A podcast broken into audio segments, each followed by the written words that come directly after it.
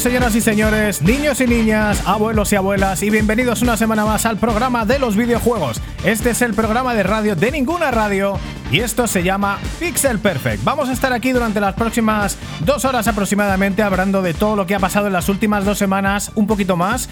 Ha sido mucho lo que ha pasado en las últimas dos semanas, todavía arrastro la fatiga de haber hecho eh, las cinco horas de directo con el especial de los GOTI y además ha habido más entregas de premios eh, que vamos a hablar ahora mismo. ¿Qué tal? Soy Dani Turienzo, estoy en Madrid, España, tengo al otro de la línea, presente pero ausente, como siempre, al gran Nacho Hernández. Muy buenas, Nacho, ¿qué tal? Muy buenas, Dani, muy buenas, amiguetes. Otro Pixel Perfect Videojuegos, el número 79. Hoy, 9 de diciembre de 2023, ya muy cerquita de lo que es 2024. Eh, que menudo año se espera también de videojuegos en el 2024. Desde luego, el 2023 va a ser recordado como uno de los mejores años de los videojuegos de la historia. Pero eh, no vamos a hablar de ello en este momento, sino que, atención, amiguetes, tenemos a un invitado muy especial, Daniel. Así que, si te parece, vamos a hablar de quién es. Y tiene que ver mucho también con Pixel, pero de otra manera. Pues así es, tenemos eh, con nosotros hoy, bueno, además de los GOTI, se han entregado también los premios al del podcasting de este año, cosa que nos hizo mucha ilusión el año pasado porque ganamos allí el premio a mejor sonido en un podcast de videojuegos de 2022. Este año no lo hemos ganado. Y nos podría dar mucha pena, pero también nos da mucha alegría poderle pasar el testigo y tener hoy con nosotros a quien sí lo ha ganado, que es nada más y nada menos que Iván García de Pixel Sonoro. Muy buenas, ¿qué tal? ¿Cómo estás? Hola, muy buenas a todos, tardes, mañanas, noches, lo que sea, por donde estéis escuchando, momento que estéis escuchando este Pixel Perfect, yo soy Iván García de Pixel Sonoro y de verdad que para mí es un auténtico honor estar aquí con vosotros, Nacho, Dani, porque bueno, ya sabéis que os admiro un montón y, ya cuando, cuando me avisasteis para venir yo estaba ya como en plan, ¡guau! Quiero ir ya y aquí estamos.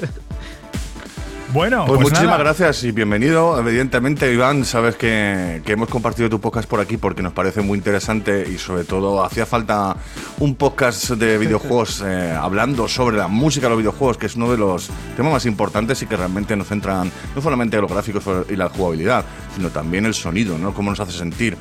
Final Fantasy, eh, muchísimos juegos con muchísimas bandas sonoras, Street of Rage, Street Fighter. Esas bandas sonoras de, toda la vida que nos hacen sentir muy bien y, Iván Sonoro es todo un experto en ello. Así que, por supuesto, merecedor, ganador del, premio al mejor sonido 2023 de la, del grupo Podgaming. Y bienvenido. Eh, muchísimas gracias por pasarte, Iván. Sí, desde luego. Oye, yo eh, más, que, más que experto, bueno, yo diría mucho más de la música de videojuegos, ya sabes, en fin. El caso es que si empiezo a hablar como un papagayo y todo eso, vosotros, Dani y Nacho, podéis cortarme cuando vosotros queráis también. Pero además me hace mucha ilusión estar aquí con vosotros, no solo para hablar de música, por supuesto, ni, ni, ni, de mi proyecto. Es, sobre todo vengo para divertirme y para hablar con vosotros de, lo que ha sucedido últimamente, que yo, aparte de un enamorado de la música y del sonido de los videojuegos, por supuesto, pues también soy un gran amante del mundillo en general. O sea, no solo de esto, sino que yo también juego, también soy jugador y, y me encantaría, me encanta estar aquí con vosotros para comentar lo que lo que haga falta. Pues genial, porque hacer un podcast es una cosa y nosotros queremos que sientas otra cosita con hacer el programa de radio de ninguna radio, que sea un pelín diferente, que puedas tener una experiencia que te guste, que sea diferente, que te guste como la gente que le gusta tanto como para apoyarnos a nuestros Patreons. Tenemos que saludar a Shane, Gerardo Tagarro, Mike Barreto, Mucha Niria, Alfonso, Juanjo, Dani Señor Trek, Mike Villar, Ismael Rodríguez, Dani Grande y muchísimas gracias por estar ahí, además con suscripción de pago que os permite además entrar en los sorteos como el que acabamos de hacer de Mortal Kombat 1 y el que vamos a hacer la semana que viene de Robocop Rock City gracias a eh, no me acuerdo ahora mismo quién, pero que nos lo regalaron. Jaco podría ser que nos lo regaló. Tenemos la mejor comunidad del mundo. Eh, Josefo, Josefo, Jaco, tú estabas obsesionado con Jaco. Pero, era Josefo. Y Tenemos la mejor comunidad del mundo. Este pedazo, de regalo que nos ha hecho Josefo para nuestros Patreons. Como bien ha dicho Daniel, lo la semana que viene en el Pixel Pirata en Twitch. Así que, Daniel, todo tuyo. Acordaros, ahora que no hay música, de darle like porque os va a gustar, suscribiros y darle a campanita para no perderos el contenido de Pixel Perfect que empieza como siempre, arrancando motores.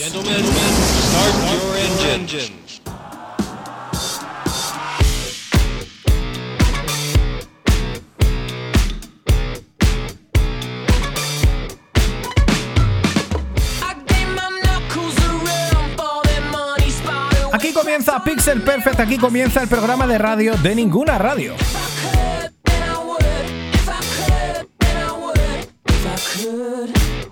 Y lo hacemos como siempre con FIFA 21 en la banda sonora que, que siempre protagoniza eh, lo más fresco de la semana, que algunos nos habéis pedido que la vayamos cambiando, que llevamos tiempo con ella. De momento no lo vamos a hacer, pero lo vamos a estudiar. Nos gusta mucho que opinéis, ¿eh? últimamente... Eh, hay mucha opinión de todo y nos está costando digerir todo lo que nos llega, pero os agradecemos muchísimo que hagáis comentarios y que contribuyáis a Pixel Perfect Videojuegos. Estamos en lo más fresco de la semana, eh, en un año muy difícil de decidir qué es lo más fresco de la semana, porque no todos los días pasan cosas y todas las semanas pasan cosas como pasan en 2023 de continuo, en una misma semana.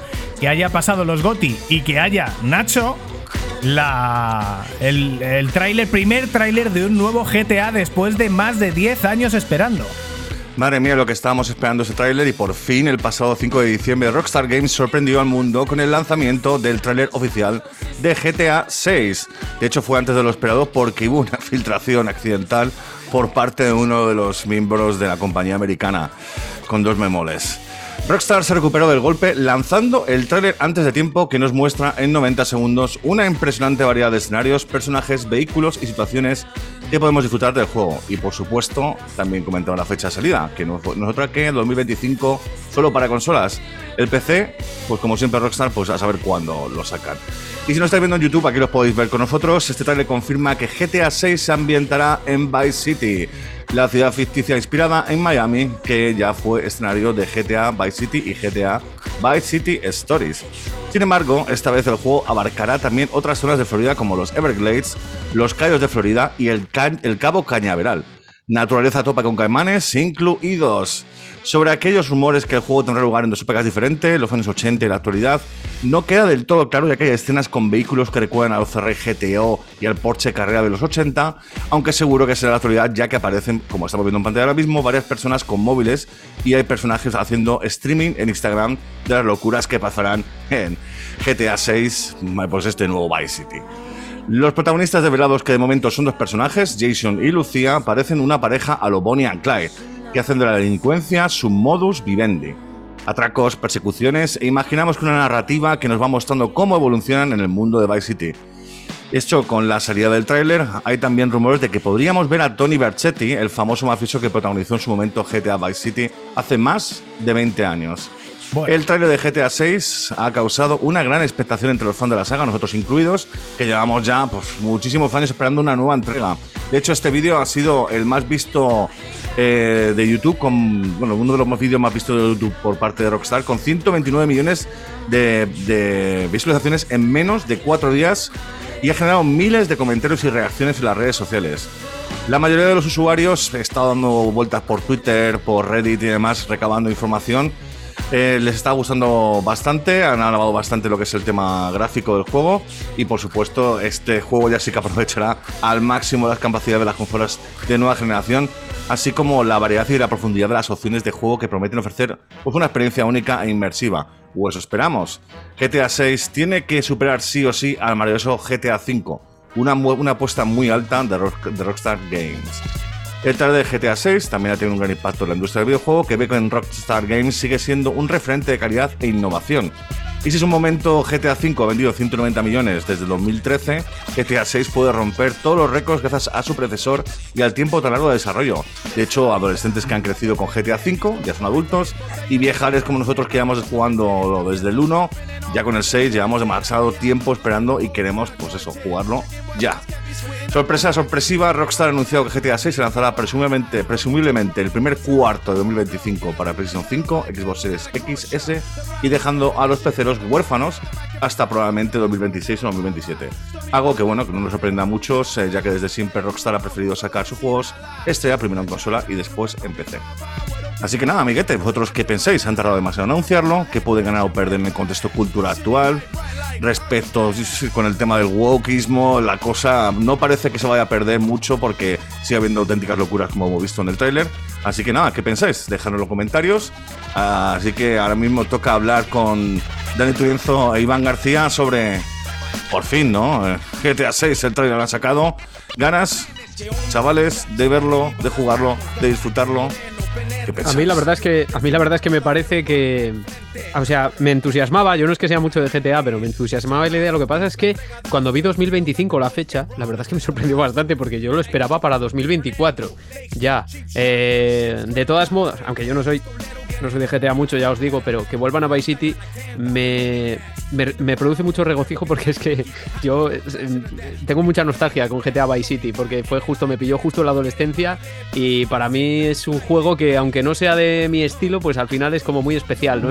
Sobre todo estoy esperando a, a ver qué, qué, cuál es la selección de la radio de GTA, que a mí es de lo que más me interesa de todo el juego. ¿Cuál va a ser la selección de la radio en GTA 6 y, qué, emisoras vamos a tener, qué tipo de música y, ver cómo además tratan, creo que hay como una especie de muda, así como de Outrun, ¿no? O sea, no es de los 80, pero desde luego tiene esa vibra, ¿no? Outrun también, mm. ochentera, que hace referencia a Miami, etcétera, etcétera. Y la verdad es que estoy muy intrigado por ver cuáles van a ser las emisoras de radio y qué música vamos a poder escuchar. Y nada, ya me callo. no, no, no, puedes, hablar, eh, hablando de música, como bien sabe, y, entrando efectivamente en algo que nosotros no, no entramos mucho. Sí, no, no, por supuesto. Es que de verdad que es lo que a mí más me intriga. ¿eh? O sea, no, no, es, no me las estoy dando ni nada de eso. Me encanta ver la selección de las radios de los juegos en los que hay música diegética en radio. Esa sí es una de mis. Sí, Daniel, por favor, sigue. Bueno, quería decir que hay muchas cosas que comentar. Algunas de ellas las hemos comentado en el último directo de los eh, de los GOTI, que lo tenéis en YouTube, tanto un resumen como ahora vamos a subir las cuatro horas de directo, por si tenéis estómago para veros otra vez las cuatro horas de directo. Ya os digo que estuvo muy gracioso. Pero cosas que comentamos allí, eh, todo lo que sale que parecen como historias de TikTok y cosas extrañísimas en el tráiler, son cosas que realmente han sucedido. Eh, o sea, están basadas en hechos reales. Lo de la tía que sale haciendo twerking encima de un coche lo del, eh, lo del cocodrilo entrando en una tienda, todo eso son cosas que realmente han pasado en Miami y que se han visto en las redes sociales. Entonces a mí me ha parecido de entrada una manera muy, muy graciosa de eh, evitar el que les pongan a parir con el tema wokismo porque, porque consideren que los roles que aparecen no son los que tienen que aparecer, así ya de entrar en el tráiler, y han podido hacer todas las salvajadas del mundo eh, basándose en las salvajadas que ocurren en el mundo real, marca registrada. Me ha parecido un toque muy bestial eso, eso de entrada. De, hecho, entrando a lo que comentas tú, Dani, eh, efectivamente, han, han, hecho un tráiler, está por Twitter, que comparan ambas situaciones, desde el tráiler a la vida real. Y si habéis fijado, en el trailer sale un tío como una especie de presidiario, ¿no? Con la cara tatuada completamente. Y atención, la noticia está en que quiere demandar a GTA por utilizar su imagen en GTA 6. Lo cual al final, pues, se va a comer un, mojón porque ha pasado previamente con el tema de Rockstar. Pero al final GTA es eso, una crítica, pone a Estados Unidos en la lupa y es lo que es, o sea, cómo se comportan eh, muchos de Estados Unidos. Es una sátira, una crítica a la sociedad actual y la reflejan como tal. Sí, sí, yo creo que además lo ha sido siempre. Siempre ha sido el carácter de GTA. O sea, yo no. Ni siquiera estaba preocupado por el tema de lo que se ha llamado wokismo ahora. No, no, porque GTA siempre ha tenido ese carácter, realmente, ¿no? O sea, yo creo que todo lo que se ve en GTA tiene que ser interpretado, si acaso, como algo irónico. Eh, en el, en el mejor de los casos. Claro, desde luego, o sea, nadie puede tomarse en serio totalmente un juego como GTA, no deberías, vamos, o sea, yo creo que es, que es, que es de locos. Eh, todo el tema de la quema de brujas con, con, los videojuegos y todo eso, cuando estás jugando a GTA tienes que comprender que es un mundo ficticio y que generalmente es más como un metacomentario casi absurdista o no sé, o crítico, irónico de la sociedad que tenemos. Y yo creo que en este trailer se ha visto perfectamente con el tema de lo que estaba comentando Dani, de TikTok y de todo eso. O sea, es que la realidad supera la ficción y en este caso la ficción ha reflejado la realidad completamente, que es muy loco, ya lo sabemos, pero es que es lo que está pasando ahora mismo. Entonces yo creo que en ese sentido, en fin, muchas, muchas, muchas ganas de jugar a GTA 6. Vamos a ver si se refleja esa ironía, porque efectivamente es así, pero estamos en una sociedad que no siempre ya es capaz de entender la ironía, desgraciadamente, y desde luego yo espero que GTA sea todo lo punky que sea, que pueda ser, porque es, un, eh, es una saga que ha reflejado un montón de perfiles sociales diferentes y todos ellos quedan ridiculizados al extremo.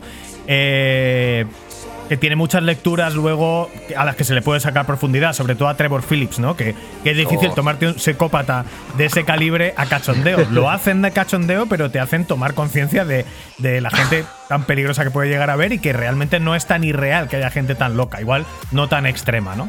Eh, otra cosa que quería, que quería comentar es que ya hay rumores de que aparte de Jason y Lucía, puede ser que en esa cámara en pecho que lleva unos policías en el tráiler eh, haya un tercer personaje que sea uno de esos policías o el que lleva la cámara en el pecho. Esto es lo que nos comentaba Nacho Cañas, que se está rumoreando en este momento, no deja de ser un rumor, pero bueno, esto es el primero de cientos de rumores, por supuesto, que va a haber de aquí a la fecha de lanzamiento en 2025.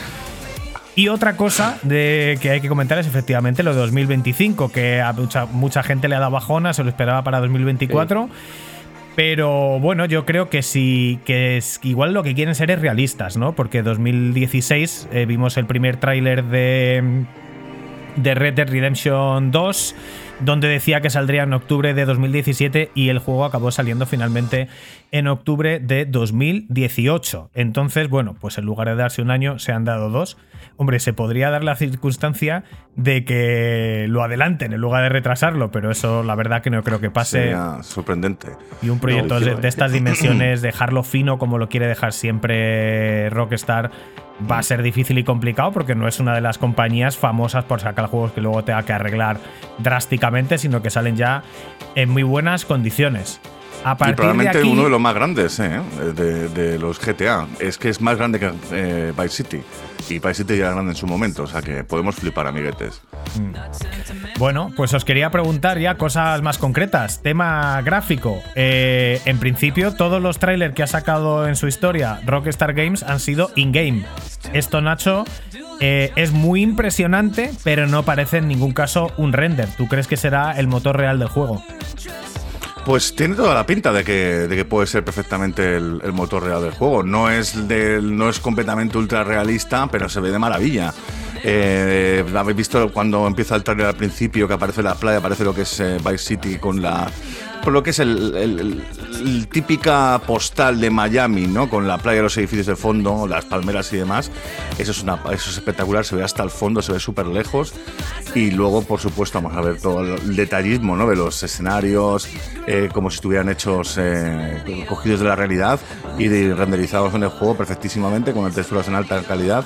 Yo creo que va a superar efectivamente a GTA V de calle y probablemente pues sea uno de los juegos de última, generación mm, con los gráficos más eh, espectaculares, mejores y más optimizados que, podamos tener ahora mismo, porque para mover eso una Play 5 y una Xbox Series X ya tienen que optimizar bien, pero que muy bien. Efectivamente, lo que, se está, lo que se está hablando en las redes, que parece espectacular, parece in-game, pero parece poco realista pensar que eso lo puede mover bien una PlayStation 5, una Xbox Series X. Eh, ya apunta la gente a que no esperemos nada más que 30 frames por segundo y con ese nivel gráfico podría ser. Eso sí, hay que decir que, Rockstar también es experta en optimizar juegos, porque hay que recordar que, eh, Playstation 3 eh, y Xbox 360 era quien movía GTA, GTA 5 inicialmente. Eso sí iba a decir yo, que, estabais hablando ahora mismo y, bueno, primero lo que ha dicho Nacho de, bueno, que no parecía realista y tal. Los primeros segundos, del, cuando he visto yo el, el tráiler, la primera reacción, los primeros milisegundos, digo, es, una imagen real. Esto está. O sea, han grabado un pedazo de vídeo real y ahora es cuando viene el gameplay o lo que sea. Es mm. cierto que me decepcionó un poco que no haya gameplay o no gameplay claro como tal, entonces no puedes saber exactamente hasta qué punto va a tener esa calidad gráfica, pero creo que lo difícil es también pensar que GTA siempre tiene esa responsabilidad como no de ser un buen producto, sino de ser revolucionario además. Entonces, eh, todos esperamos grandes cosas. Yo creo que el nivel gráfico va a ser altísimo. Eh, creo que no hemos visto para nada de lo que son capaces PlayStation 5 y Xbox Series X. Creo que es la, la generación que menos se ha notado el salto. Seguramente, mm. sí, yo diría que sí. Y lo que decías tú, Dani, yo me acuerdo de cuando salió GTA 5 para Xbox, vamos, en Xbox 360 yo tenía Xbox 360, bueno, y PlayStation 3 también, pero cuando lo vi funcionar en esas dos consolas, yo no me lo creía directamente. Digo, no puede ser esto, no puede ser para nada. O sea, era un nivel gráfico que yo no había visto en esas consolas y que me parece más o menos plausible que se logre en Xbox Series X y PlayStation 5, vamos, estoy seguro, y de que no se ha aprovechado la, potencia de las dos consolas todavía, que vamos a ver cosas muy gordas en las dos consolas. Estoy seguro, segurísimo. Bueno, Alan Wake 2, eh, Dani, según Dani, es Mismamente, el juego, sí. es el juego de última generación. con mejores gráficos. Pero o sea que, yo, creo que no hay ojalá, duda ojalá sea así como dices, tío, y, pero es lo que también has comentado, cada vez es más difícil, ¿no? La diferenciarse de, de, una generación a otra. Cada vez los gráficos se van yendo más realistas, más es complicado. Eh, no me preocupa tanto, no me preocupa tanto ahora mismo el tema gráfico de GTA V, sino lo revolucionario que sea en cuanto a la libertad que va a tener el jugador para hacer ciertas cosas. Ahí yo creo que va a estar la revolución, porque, mm. joder, si lo pensáis, hay cosas que se podían hacer en GTA San Andreas que no se pueden hacer en GTA V, ¿no? Yo creo que en ese sentido sí que tienen que, sí que tienen que, impulsar ahí y, yo creo que va a ser una experiencia muy guay para mucha gente. Pues mira, justo, ¿eh? justo esto es lo que os quería preguntar. ¿Qué esperáis de GTA 6 y qué le pedís que no haya o qué le pedís que quiten de lo que había?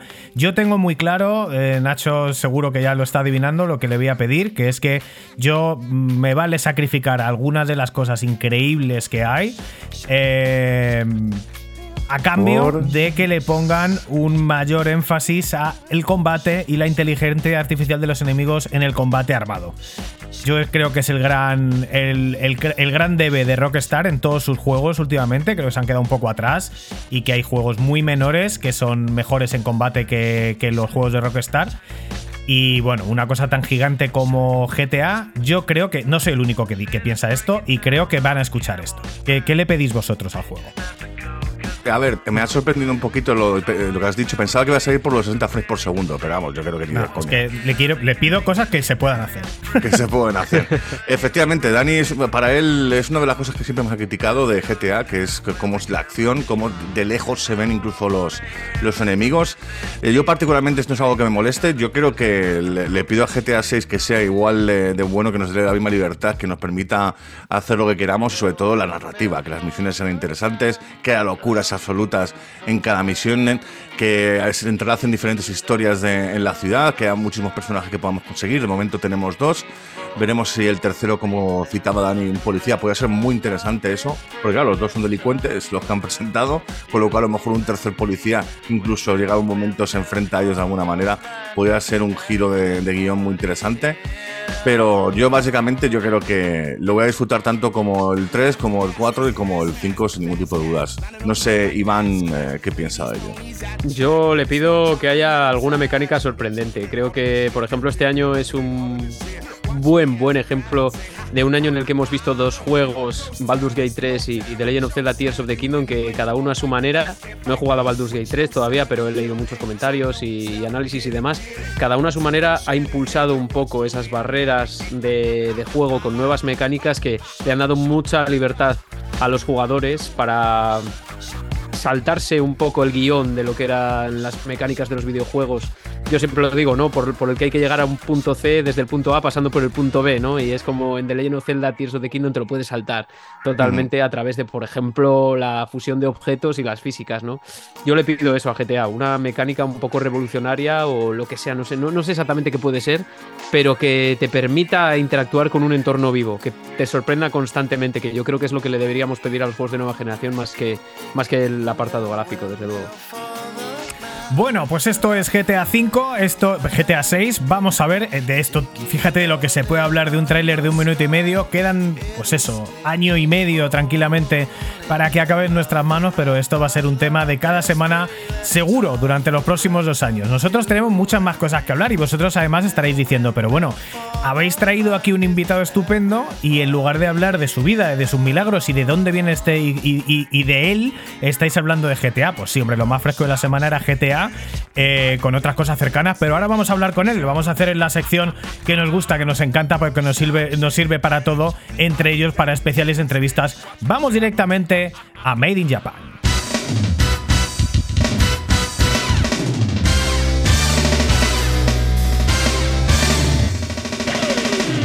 Made in Japan.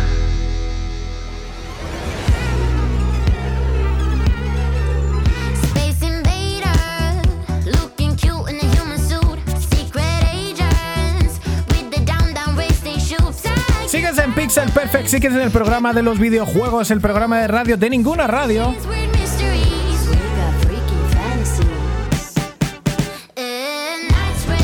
Y esto tiene que sonar a radio, como no, con música de buenos videojuegos. ¿Quién diría que un juego tan oscuro como Alan Wake puede contener en su banda sonora una canción como esta, hecha específica para el videojuego? Que ya hablaremos luego de este comentario, es otro que hemos recibido. Esto es eh, Keira y esto es Night Springs, hecha específicamente para uno de los grandes ganadores de estos eh, GOTY 2023, Alan Wake 2.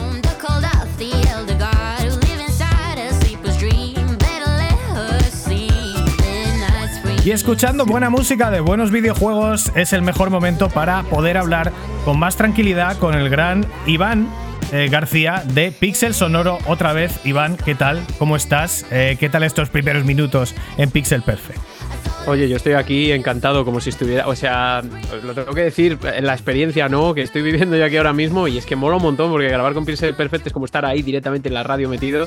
Y la verdad es que, joder, es toda una experiencia, porque ni siquiera yo lo hago cuando tengo. O sea, yo, yo no lo hago esto cuando tengo invitados ni nada de nada. O sea, que el invitado esté escuchando la radio, o sea, que, es que está escuchando la música a la vez que habla y todo eso. A mí me parece flipante. Parece que estás aquí hmm. en los 40 principales. Estamos aquí en la SER, no sé. El cerebrito de Dani y sus cosas. Que lo hace que lo hace de esta manera.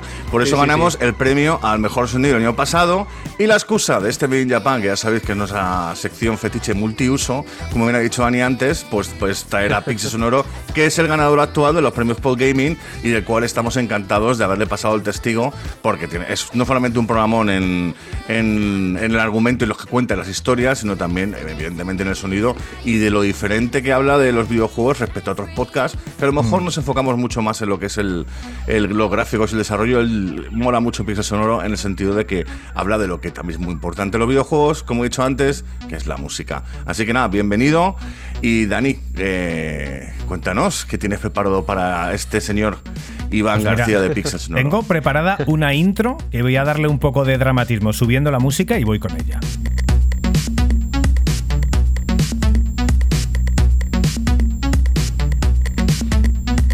Pues como os hemos comentado al principio del programa, es para nosotros un momento especial ceder el testigo del premio al mejor podcast que tuvimos, al mejor sonido de podcast que tuvimos la suerte de ganar el año pasado. Alguien que ha conseguido ganarlo con todo merecimiento en 2023. Alguien que empezó su andadura en podcast en la misma etapa en la que nosotros empezamos con Pixel Perfect y con quien hemos tenido muy buena sintonía desde el principio, aunque hasta hoy no habíamos eh, podido coincidir. Un experto de la música que canta, que toca la trompeta, ahora toca un poco más el piano, eh, según me he enterado, el piano, trastea con sintetizadores, es musicólogo por la Universidad de Valladolid, eh, está haciendo un máster de música hispana y con la intención de hacerse el, el doctorado. Apasionado por tanto del sonido, la música y por supuesto de los videojuegos, es el director del podcast que este año se lleva el premio a Mejor Sonido, un podcast muy querido por la comunidad, con un sello muy personal, muy didáctico, ameno y entretenido. Es un placer saludar de nuevo al gran Iván García de Pixel Sonoro. Qué guay, qué guay. Bueno, repito otra vez, como en la introducción, es para mí un auténtico honor porque, como sabéis, bueno, yo os lo he dicho de récord, os lo volveré a decir las veces que haga falta, lo digo aquí. Yo soy oyente habitual de Pixel Perfect, eh, os admiro, os admiraba mucho, os admiro ahora también por el sonido que tenéis y desde luego yo os lo digo de récord, lo vuelvo a decir aquí también. Eh, estoy muy honrado de haber ganado en estos premios al Podgaming el mejor sonido, pero yo honestamente, porque bueno, objetivamente yo también tengo que valorar mi trabajo, sé que es mucho lo que hay detrás, pero si hablamos de datos objetivos, para mí vosotros y quizá Link to the Podcast eh, otros nominados que había también muy interesante, eh, Talento en Bruto, que no lo he escuchado todavía, pero me han dicho, dado muy buenas referencias y demás. Eh, yo creo que lo merecéis más, objetivamente, pero aún así, yo también es el trabajo que hay detrás de Pixel Sonoro. Y, oye, también es, un orgullo para mí. Estoy, estoy muy contento, la verdad. Muchísimas gracias por los comentarios y todo eso. Y ya que has dado la info, pues aprovecho para actualizártela. ya hice el máster de música hispana y ya estoy haciendo un doctorado. Ya estoy haciendo un doctorado específicamente en música y sonido en videojuegos juegos, o sea, con, ese tema de trasfondo es como mucho más complejo, pero vamos, no vamos a hablar de eso aquí, eh, pero sí, eh, evidentemente... Vamos a hablar de ti, por supuesto que vamos a hablar de tu doctorado y lo celebraremos cuando lo consigas, seguro, macho. A ver, a ver, a ver, que todavía queda para eso. De momento vamos a vivir en el presente. Bueno, queda, queda. Pues nada, muchas gracias por los elogios de vuelta, gracias por ese merecimiento que no considero que lo tuviéramos el jurado, porque no estábamos nominados este año. Algo que era un poco doloroso, pero lo es mucho menos cuando gana un podcast como Pixel Sonoro, que sabemos que además de sonar muy bien, sabemos de primera mano, porque has estado contactando con nosotros desde el principio, que siempre has querido mejorar, que al final yo creo que no es tanto el hacer las cosas bien como el querer mejorar, porque bueno, está bien que te salgan bien, pero querer mejorar siempre y ese tener ese picorcito a nosotros algo que nos gusta. Eh, el premio lo entregué yo y, tuve la ocasión de decir que eso, que era consciente a través de tu Twitter de que había sido tuneando tu setup y tu habitación para que aquello fuera sonando cada vez mejor y creo que el reconocimiento es súper, súper justo. Em, bueno, primera pregunta, ¿cuándo, ¿cuándo, sale la idea del podcast? Porque el podcast tuyo, Pixel Sonoro, empieza también en 2020, ¿no? Sí, a finales de 2020 más o menos. O sea, yo realmente toda la vida, bueno, aparte de todo el bagaje que, tú has mencionado, que bueno, de eso tampoco me gustaría hablar mucho porque ya lo has, lo has resumido tú muy bien. Eh, yo siempre he sido jugador de toda la vida y entre mis mi tipo de música más escuchado siempre ha estado la música de los videojuegos eh, en general y, y desde hace un tiempo yo también soy amante de la radio, siempre he sido amante de la radio. Desde hacía un tiempo a mí me venía rondando la cabeza de hacer un podcast eh, sobre música y sonido en videojuegos que tuviese un carácter un poco más académico, musicológico, que al final es el trasfondo que tiene Pixel Sonoro, siempre está basado, eh, cuando más, cuando menos, en bibliografía académica, para intentar tender puentes también entre, entre ese ámbito de lo académico, que es a veces un poco más estrecho, más cerrado, más encorsetado, ¿no? Para, para gente que está en las universidades y demás, y, tender ese puente con el ámbito divulgativo, ¿no? Que a mí me gusta muchísimo, siempre he sido lector de revistas, he escuchado podcasts, eh, em, canales de YouTube, etcétera, etcétera. Me encanta la divulgación de este tema y para mí era el objetivo, ¿no? Tender puentes y, poder hablar de todo, de todo en un programa que fuese digerible para todo el mundo, aunque a veces es un poco durillo de escuchar también en algunas secciones, Confirmo. pero... Confirmo porque, claro, me encanta tu podcast, tío, pero cuando te, pones a hablar de corcheas y demás, pues me pierdo, porque desgraciadamente pues no, no tengo el nivel. Me hubiese encantado, pero no. Pero no, está muy bien. Es parte de tu, de tu esencia, es parte de tu personalidad y está muy bien que hagas el podcast que tú quieres, que es Pixel Sonoro, básicamente hablando de lo que a ti te gusta. Y si algunos como nosotros nos perdemos, pues bueno, pues siempre tenemos Google, ¿no? Para, para interesarnos. De hecho, además, alguna vez sí que has dicho alguna cosa, ha sido como voy a mirarlo en Google porque no me he enterado de nada. Así que nada, eh, tú a lo tuyo que de, puta madre, vamos. Yo creo que además, vamos, creo no, tengo la certeza de que nosotros nos ponemos nuestras propias barreras, ¿no? Que salvo que entres en lenguaje muy, muy técnico, el decir, no, es que como yo no entiendo de música no voy a entender de lo que hablas. Eh, generalmente se trata de, cuando hay algo un poquito más técnico, se trata de ejemplificar a través del sonido, que creo que es la mejor forma de ejemplificar las cosas. O sea, porque yo puedo, puede que te nombre acordes si tú no lo entiendes, pero si te pongo la secuencia a continuación lo vas a entender, aunque sea de manera intuitiva, ¿no? Porque todos tenemos esa capacidad de interpretar la música. Eso sí que es universal. O sea, la música no es un lenguaje universal, pero nuestra capacidad para conceptualizar la música sí que es universal. Entonces todo el mundo tiene esa capacidad. Lo que pasa es que igual en nuestra sociedad, pues parece como que la música se deja a gente que tiene determinadas sensibilidades, etcétera, etcétera. Pero eso, no es verdad, es todo mentira. Todo el mundo tiene capacidad para percibir la música, para entender música y para entender de lo que se habla, aunque sea no de forma tan precisa como lo haría todo el mundo, pero ahí está el punto de Pixel Sonoro también, ¿no? En que todo el mundo mm. pueda comprender, aunque sea superficialmente, de lo que se habla. Y yo creo que mucha gente, satisfactoriamente, aunque te digan que hay veces que se aburren y todo eso, hay otros que te dicen, oye, pues no te entendí exactamente, pero sí que percibí lo que querías decir. Yo no, me aburro, pero no me entero, efectivamente. y además está muy bien como lo haces, poniendo más luego la música explicándolo. O sea, que en ese sentido, eh, cero crítica. Era más pero bueno, que no son todos los programas. Eh, últimamente hay un poquito menos de eso, porque también yo quiero ir por otros derroteros, hablar más de historia, por ejemplo. Más de, por ejemplo, últimamente estoy muy interesado en paisajes sonoros que suenen de fondo, etcétera, etcétera. Siempre y cuando haya medios para grabar, por supuesto. Bueno, en fin, eso. Oye, es que has hablado de todo. ¿Y cuáles, cuáles son tus referencias? Porque yo hay, una cosa que creo que tenemos en común cuando empezamos el podcast. Em, a mí no me gustaban los podcasts que escuchaba en general. O, bueno, me gustaban, pero yo iba buscando un producto que no existía. Y entonces dije, bueno, como ya habíamos hecho esto antes, tenemos un pasado con la radio y demás, dije, bueno, pues si no lo hay, mejor, mejor que hacerlo nosotros, mm, no, no hay nada, ¿no? Eh, o, eso, o eso pensé. Y me da la sensación de que, de que tú empiezas un poco parecido, ¿no? pero no sé si aparte de, de esto, de querer cubrir un hueco que consideras que no había, si es así o no, o no es, o no lo es, ¿cuáles son tus referencias, aparte de nosotros? Eh, no, realmente os, os empecé a escuchar más tarde de lo que yo empecé. Claro, cuando yo empecé a hacer podcasting no conocía a nadie. Realmente yo llegué eh, virgen, había escuchado algunos podcasts de videojuegos, pero igual eran los más famosetes y alguna vez no era. Desde luego no era lo que más escuchaba yo sobre videojuegos. Siempre he leído mucho más en prensa, prensa escrita, de lo que he escuchado. Eh, pero referentes míos re- realmente vienen de fuera. Eh, yo siempre lo digo, tengo varios referentes en cuanto a radio, en cuanto a podcast. Uno de ellos es salvajemente claro, que es Sofá Sonoro con, con Alfonso Cardenal de la cadena Ser, que es un. De hecho, el- mi nombre es, un, es una especie de, de- de paráfrasis casi, ¿no? Es, es, es paratextual todo. Es Sofá Sonoro, Pixel Sonoro, ¿no? ¿Qué universitario era- es? ¿Qué universitario es Iván? eh? Una paráfrasis, una. No, ¿cómo era lo he otro? dicho mal, Que- para, te- para textualidad, para textualidad. Paratextualidad, paráfrasis. Estoy Paráfrasis está mal dicho. Hoy con nosotros está mal dicho. El Jorge Está mal dicho, de los paratextualidad. videojuegos. para textualidad, para textualidad de, de- de sofá sonoro y, y yo, por ejemplo, siempre he admirado muchísimo a, a Iker Jiménez y, y a Milenio, siempre he sido milenario, ahora ya no tanto, pero cuando empezó a mí muchísimo, cómo llevaba los discursos, cómo integraba la música de fondo, eh, siempre me influyó muchísimo y aparte otros muchos programas de radio, la verdad que no, no venían del mundo de los videojuegos.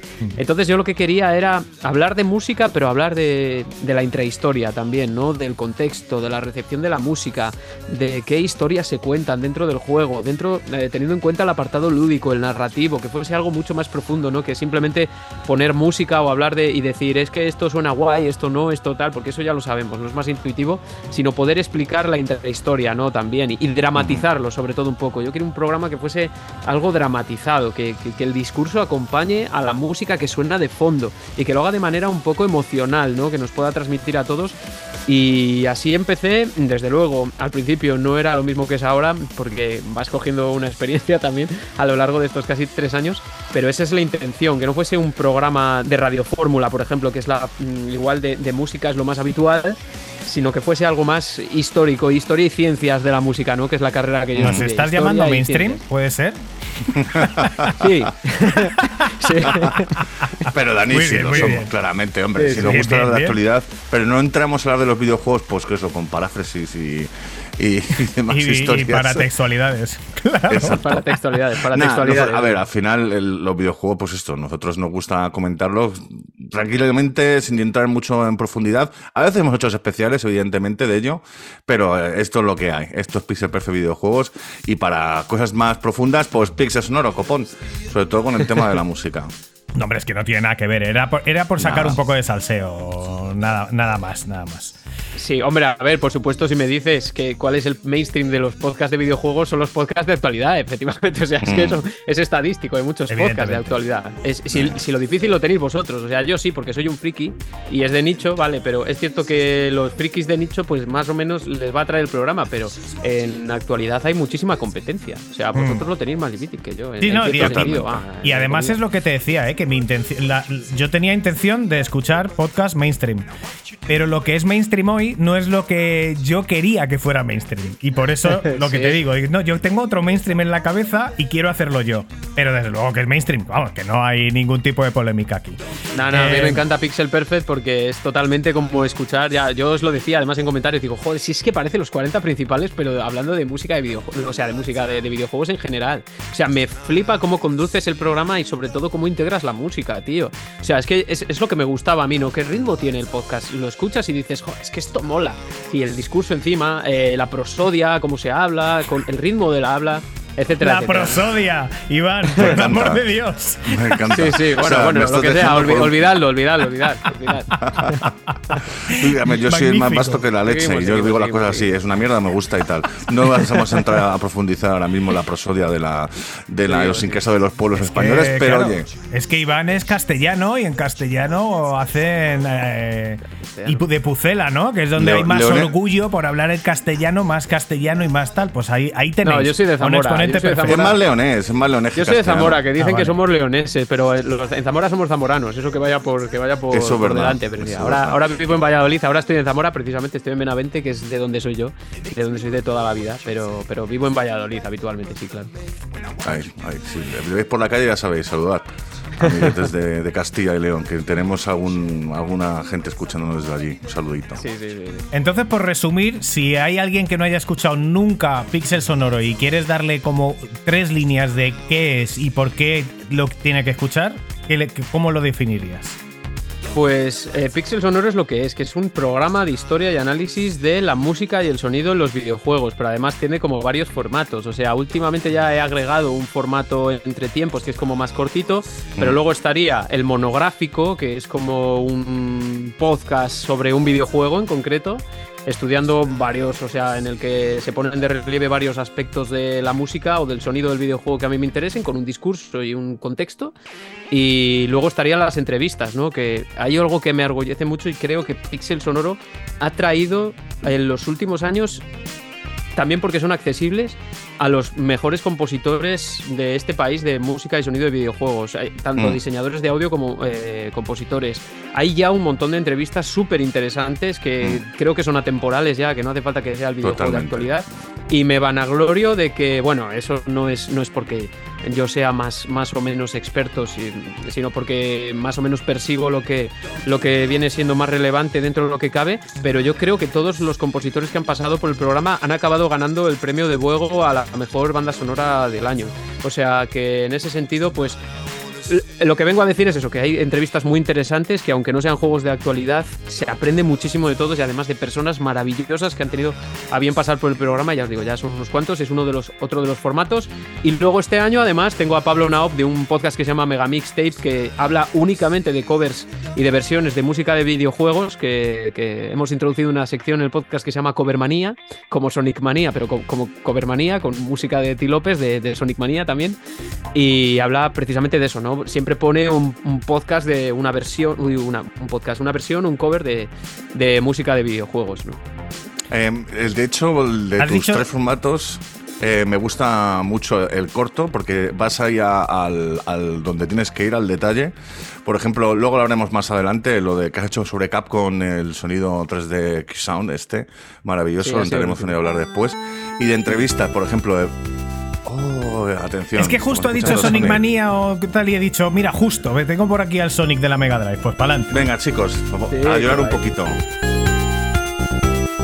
Que luego nos dicen algunos por ahí que, claro, es que decís que ponéis música de videojuegos, pero ponéis música que es, que es pop o rock y tal, pero no, no le hicieron para el videojuego. Pues toma, Sonic de la Mega Drive. Ese soy yo también. Es Maravilloso escuchando Sonic. Es un programa de radio. Masato esto. Por cierto, Ahí- ahí eh, también el tema de, la entre- de las entrevistas, yo no me acuerdo de todas, pero efectivamente flipé con algún invitado y también me gustó mucho la de Blasphemous 2, que además coincidió también que invitamos Sí. a, al artista principal de, de Blasphemous 2, eh, Sí, Nerkin. escuché ese programa, escuché ese programa. sí, sí, y justo muy tú, bueno. macho, a la vez sacaste la entrevista con el tema música y digo, qué bueno, tío, qué bueno. con me, me Carlos, gustó con mucho. Carlos Viola, que yo creo que Blasphemous es, es un, es un ejemplo único de, de- de- de lo que se logra un poco con la libertad creativa ya dentro del entorno independiente, digámoslo de esa forma, aunque Blasphemous ya no es independiente del todo, pero ya es un juego con más presupuesto. Blasphemous 2 sobre todo es un juego con muchísima calidad, pero con un enfoque musical súper personal, muy identitario, muy, muy identificativo. O sea, es un juego súper Mm. diferente. No hay un juego como Blasphemous en el tema musical. Y esa entrevista la disfruté muchísimo, la verdad, Carlos Viola, la disfruté muchísimo y salieron detalles que no he visto, no he leído en ningún sitio todavía. En ningún sitio. Qué si bueno. a la gente le interesa, pues que vaya a verlo, porque hay de verdad detalles que no lo digo por echar el, el- por tirar el moco del podcast, pero es cierto, es cierto. Hay ciertos Lo recomendamos no aquí, de hecho. ¿eh? En cuanto Sí, lo, vi, lo sé. lo recomendamos. sé, lo sé, Y entonces, de los invitados que has tenido, me surgen dos dudas, que una es, ¿a quién, bueno, a quién, quién te hace más ilusión de los que has entrevistado en el, en el mundillo musical videojueguil? ¿Y cómo han reaccionado como le, cuando les han contactado, cuando les has contactado? Porque es que es eso, no es lo habitual y como tu, tu podcast cubre un hueco, igual no estaba cubierto, igual no están acostumbrados tampoco a que les contacten para, para hablar de música de videojuegos. Hay más entrevistas de lo que creemos a compositores de, música de videojuegos y se, encuentran fácil. La verdad es que no, no son artistas eh, que estén muy, muy hiper reclamados, incluso de proyectos como Blasphemous que, son más famosos, porque Carlos Viola, pues eh, Blasphemous tiene mucha identidad, o sea, mucha mm, entidad a nivel internacional. Yo diría que ahora mismo de los videojuegos españoles quizá es el más internacional que tenemos ahora mismo de la actualidad. Quizá, puede ser. Coincido. Eh, lo bueno de todo esto, Dani, es que Dani y Nacho, vamos, que es que tienen muy buena disposición siempre. Muy buena disposición. No me he encontrado nunca, nunca ningún tipo de limitación. Ilusión hacerme a mí todos, la verdad. Si tengo que destacar una por el trabajo que dio la entrevista y por la entidad que tenía el invitado, desde luego Curtis Schweitzer de Halo Infinite, que tuvo la eh, tuvo a bien venir al podcast, uno de los compositores del último Halo, o sea, para mí era increíble como fan de la saga también pero claro, fue un trabajazo el que se tuvo que hacer para esa entrevista, brutal, para traducirla, para hacerla. Siete horas de diferencia con Colorado. Yo tenía a mi chica luego doblándole a él, con COVID los dos. Bueno, una cosa brutal. Pero me hizo una ilusión tremenda y, puedo tener eso más o menos en el podcast. Pero ilusión todos, todos, todos. Últimamente ha habido compositores de la edad de oro del software español, un poco después, como César Astudillo, como José Antonio Martín Tello, que, como eh, McCalvi, que han estado estado aquí con muy buena disposición, contando unas historias alucinantes de, una época que muchos no recordamos porque no la vivimos y yo aprendí muchísimo de todos. Bueno, eh, y de los que no has entrevistado, no sé si tienes alguno también que te haga mucha ilusión en breve o si hay uno que digas, sí, sí, tengo que entrevistarle antes de morirme a este tío o, a lo mejor se ha muerto mm. ya y no le puedes entrevistar.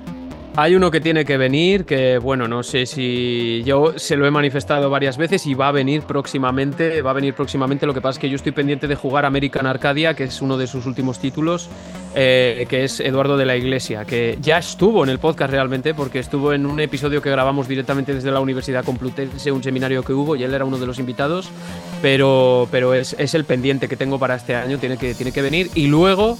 Eh, internacionales, eh, me gustaría hacer alguna entrevista. Me gustaría hacer alguna entrevista internacional próximamente, si puede ser, pero esas son más, esas son más difíciles de conseguir. He contactado con mucha gente, por ejemplo, con T. López, que es precisamente el compositor de Sonic Mania y del último Sonic Superstar, que es, portugués, portugués americano, pero portugués, y no lo conseguí. Estuve con, hablando con el compositor de A Plague Tale en algún momento para, para, que viniese, que es francés y tal, pero al final eh, ahí sí que son más, mm, más difícil acceder a ellos, la verdad. Y para un futuro. También, pues, ¿también hablas francés? Para poderle entrevistar. No, no, ah, que hable el inglés. Ah, vale, sí. Inglés, habla, inglés, y, el inglés con guion, por supuesto, para no decir muchas bobadas. Eh, porque, claro, al, no ser inglés, pues eh, no saber inglés nativo, pues, pues cuando te tienes que expresar con algo de improvisación, pues, pues la sueles cagar. A mí me pasa mucho. Entonces, bueno, es lo que hay. Y sí que a mí me gustaría en un futuro poder traer a alguien de Japón. A ver, pero lo que pasa es que es muy eh, difícil. te iba a hacer una sugerencia ahora mismo, que es lo que estamos escuchando, Daniel. Sí, lo sé, lo sé, lo sé, lo sé. Ya me lo han dicho muchas. Eh, Yuso Koshiro además ha interactuado conmigo alguna vez eh, Pero iba a responder yo a la pregunta. Espera, voy a responder. Pregúntame otra vez, Nacho. ¿Qué estamos escuchando, Daniel? ¿Y a quién?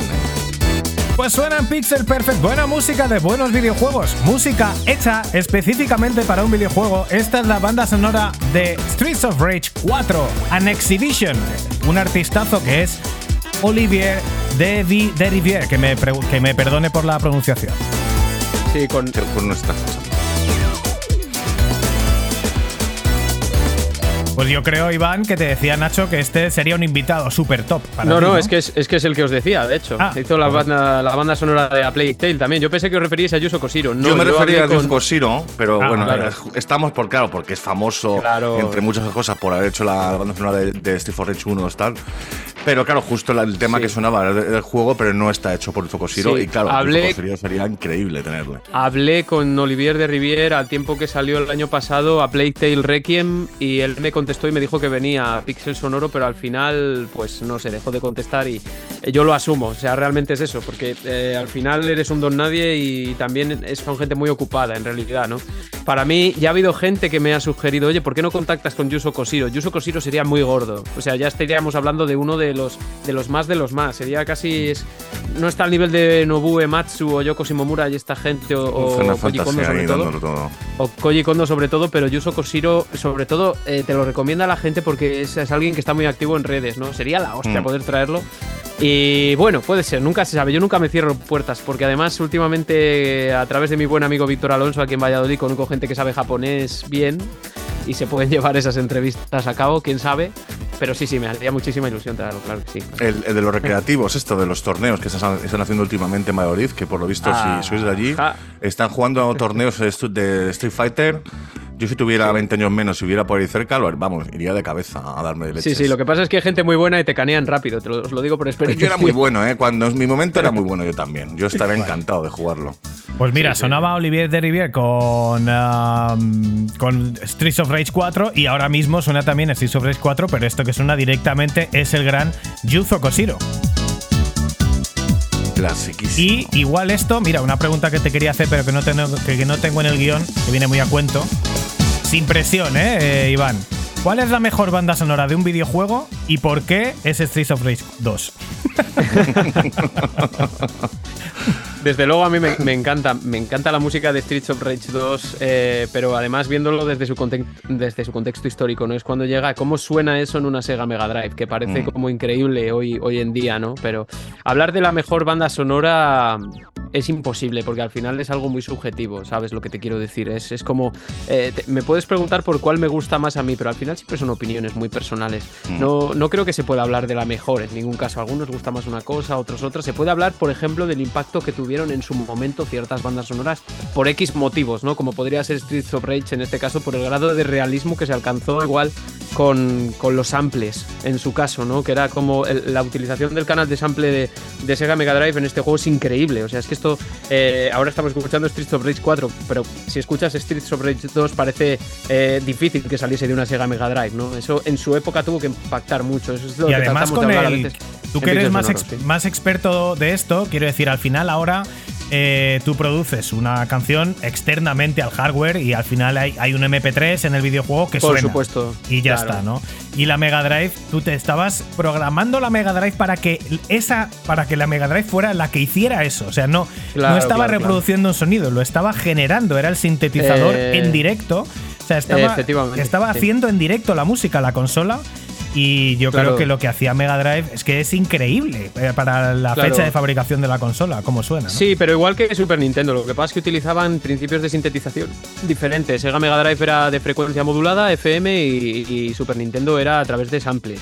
Entonces, bueno, eran principios de sintetización diferentes, pero lo que tenemos que pensar es que eh, todas esas consolas, la performance se producía en tiempo real, o sea, había una codificación y esa performance se producía en tiempo real, que es alucinante, o sea, tú lo piensas y el chip de sonido realmente está ejecutando esa música, que hay como una partitura dentro, para decirlo así en términos eh, un poco más mundanos, hay como una especie de partitura que generalmente pues es un secuenciador con unos datos, eh, un tracker o lo que sea, que le da al chip de sonido la información de lo que tiene que hacer en tiempo real cuando hay determinados determinados inputs y lo hace, ¿no? Es, la hostia. y además con la limitación de la capacidad de aquello entonces, ¿no? De los cartuchos, que al final luego ya en el, final de las consolas de, Sega y Super Nintendo y demás ya empezaron a meter cartuchos como muy, grandes, también por el tema de los gráficos, pero ya estaba el sonido también tirando y, requería una capacidad. Estaba limitada. A mí tampoco me gusta hablar exactamente de limitaciones, que es como un discurso un poco así como evolucionista, ¿no? Digámoslo de esa forma, como de que lo de antes era peor que lo de ahora, etcétera, etcétera. Y sin embargo, no, con limitado no me refiero a, no me refería al, tema musical, es una pasada el tema musical, sino a, que tienen que hacer X temas o X eh, voces con X megas y no hay más, no, tiene más. Y con, lo cual es, canales, es una pasada. con seis canales. Claro, con seis canales solo en caso de Mega Drive, o, cuatro o cinco en el caso de, Nintendo Entertainment System, fíjate, o tres en el caso de Amstrad CPC, ¿no? Por ejemplo, por poner ejemplos así de, de, sistemas antiguos, pero sin embargo hay gente que la trae mucho ese concepto y que lo siguen haciendo. O sea, si no, no habría hoy, hoy en día hay una revitalización de la escena de lo que se ha llamado homebrew, ¿no? De desarrollos mm. caseros para sistemas antiguos que están teniendo un nicho de mercado porque hay muchísima gente que está siguiendo eso ahora mismo. Pero no solo gente mayor, sino gente también de mi edad o incluso menores, ¿no? Que nos atrae el mundo de lo que se ha llamado retro es, fascinante todo esto, ¿no? Es, realmente, para mí, yo siempre lo digo, lo retro no existe, porque lo retro sigue estando ahora. Alguien que mire nuestra época desde el año 2500 no distinguirá entre los años 80 y los años 2020. ¿Sabes lo que os quiero decir? Porque sigue habiendo videojuegos, se siguen haciendo videojuegos para consolas antiguas ahora mismo. O sea, es, increíble lo que hay. Bueno, eh, tema podcast. Eh, eh, se me acaba de. Me acaba, acaba de hacer un blackout completamente, pero como lo tengo aquí, como lo tengo aquí apuntado todo, eh, tu, programa, tu podcast, eh, es muy diferente al nuestro. Es, este es un directo tal cual. Seguro que hay, notas todas las diferencias, pero nosotros no, no, conocemos esas diferencias porque no hemos hecho la otra parte, ¿no? Hemos hecho un podcast como el que haces tú. Es un programa editado, ultra editado, te he oído decir en alguna ocasión. Eh, ¿Cuánto tiempo te lleva un episodio de Pixel Sonoro desde el principio hasta el final? Y si nos quieres contar un poco el proceso creativo de construcción de, uno de tus podcasts. Eh, pues mira, es, difícil responder muchísimo tiempo, ya te lo digo. Sobre todo cuando se trata de lo que he llamado monográficos, ¿no? Que son podcasts simplemente dedicados a un videojuego y todo eso. Lleva muchísimo tiempo, muchísimas horas, no, os podéis hacer una idea. Eh, yo realmente estoy todos los días leyendo sobre ello, eh, manejando bibliografía, yo que sé, actualizada, por ejemplo. Eh, este libro de Cambridge, The Queerness of Video Game Music, es súper de actualidad ahora mismo. Tim Summers, que es uno de, digamos, como de los popes de la ludomusicología que se ha querido llamar, ¿no? Entonces yo estoy todo el rato en contacto con este tipo de bibliografías, también con bibliografía divulgativa, etcétera, etcétera, ¿no? Estoy siempre leyendo sobre ello y jugando a la vez. Entonces cuando se me ocurre una idea digo, quiero hablar de este juego porque me gusta esta música o lo que sea. Empiezo a mirar análisis, empiezo a mirar otro tipo de bibliografías, empiezo a hacerme un guion un guion que puede llegar, en los peores casos, como en el programa de Donkey Kong Country, a tener 15 o 16 páginas. De Times New Roman 12 a interlineado sencillo. O sea, es mucho guion. Y a partir tenías de ahí que, Tenías que decir interlineado porque hacía mucho rato que no decías un palabra de estos tuyos inventados. No, no es, no es inventado. pero puedes decir a, opciones de, Word. Hombre, que Lo que quiero decir es que está la, que ya, que está la letra pegadica, ¿no? Ah, que está la letra pegadica y, que hay 16 hojas, ¿no? O sea, que es mucho escribir y yo es todo guionizado, todo super editado. Eh, no solo lleva a hacer el guion, seleccionar los ejemplos musicales, hacer eh, la, selección de los análisis, eh, qué, temas van a sonar de fondo, qué no va a sonar de fondo, porque a mí eso ya os lo dije antes, me gusta que la música acompañe al discurso, aunque sea de ese juego, ¿no? Que acompañe el discurso siempre y sobre todo relacionarlo con otro tipo de bibliografía que yo ya he visto, que puede ser, pues yo qué sé, otro tipo de teorías o... ya os digo, hay programas más locos que otros pero en cualquier caso, pues es un proceso que te puede llevar entre no lo sé, entre unas cosas y otras muchas horas, ya te digo, igual para un podcast estamos hablando de 30, 40 horas en total y muchas, mm. igual dos semanas o tres semanas de, estar todos los días un ratico mirando, investigando, etcétera, etcétera, y, podría ser más, incluso mucho mm. trabajo, la verdad, mucho trabajo. Eso nos pasa a nosotros con los especiales, básicamente, que los especiales que hacemos es cuando realmente metemos muchas horas y luego el resto pues eh, va mucho más sencillo porque al final es la actualidad pura y dura. Oye, que yo de todas formas te digo una cosa, como tú dices, está hipereditado el programa, pero muy editado. O sea, yo tengo reflejado en el guion al dedo cuando quiero que aparezca X música, cuando quiero que salga, etcétera, etcétera. O sea, eso también lleva su tiempo, pero no lo tengo que hacer en directo, porque yo cuando he entrado aquí a grabar con los amigos de Pixel Perfect me he quedado flipado de la infraestructura que hay aquí para montar todo esto. Que además, Dani, yo creo que le contacté una, como al comienzo del podcast y dije, yo quiero hacer lo que haces tú. Y me dijo, pues mira, utilizo esto, esto y esto y esto. Y ya dije, no, no, no, quita, quita, que yo no quiero tanto lío. yo no quiero tanto esto, lío. Esto es mucha adrenalina y es que te salga exactamente lo que tú quieres. Además, como lo hacemos en directo de verdad, solo tienes una oportunidad, pero tiene ese feel de la radio que mm, a mí me pone muchísimo. O sea, yo cuando veo, Lo, escucho los podcasts de divulgación bien editados como los vuestros, alucino, pero igual yo no sería capaz de mantener la motivación para seguir y seguir y seguir. Lo iría dejando, se me haría eterno. Pero a mí me sale más la motivación previa para ir preproduciendo. ya has visto que con los principios hasta que llegamos a grabar pasan cosas, es difícil cuadrarlo. pero el momento de darle a grabar para mí es, es un subidón de final de Champions League que me, que me encanta sentir. Eh, oye, mira, nosotros empezamos muy cerca de, cuando empezaste tú, nosotros empezamos en, en, octubre de 2020 con este podcast, tú por ahí andabas, igual un poquito antes, y en esa época había habido una, hubo una eclosión con los marcianitos también y con otros podcasts que todos nos hemos hecho amigos, entre ellos Modo 7 Podcast, que cuando empezamos nos han dado, desde el principio nos han dado muchísimo cariño y hemos tenido muy buena relación, hemos tenido buenos lazos con ellos, pero yo creo que tú también incluso más, ¿no? Con ellos. Cuéntanos. Yo, eh, para mí, Modo 7, más que un podcast, es, eh, una, no te voy a decir segunda casa, no lo sé, son amigos, amigos, amigos de hablar con ellos todos los días. Para mí, de verdad que hay gente como César o como Isidori que hablo con ellos mucho más que con gente que tengo en la acera de enfrente. De hecho, bueno, César, eh, a Isidori también, por supuesto, a los dos, pero César además es una parte especial de Pixel Sonoro porque es el artista que está detrás de los diseños del podcast. Eh, es, un tío que tiene un gusto increíble, que me encanta trabajar con él. Eh, además, lo pilla todo a la primera y, yo no, no tengo palabras de agradecimiento. Y con modo 7 aparte de que es un podcast que siempre me ha encantado, me encanta, me encanta cómo tratan los temas y la vibra que tienen entre ellos y todo. Hemos colaborado varias veces en la serie de programas, cosas que se parecen a cosas que, han quedado muy graciosos al final.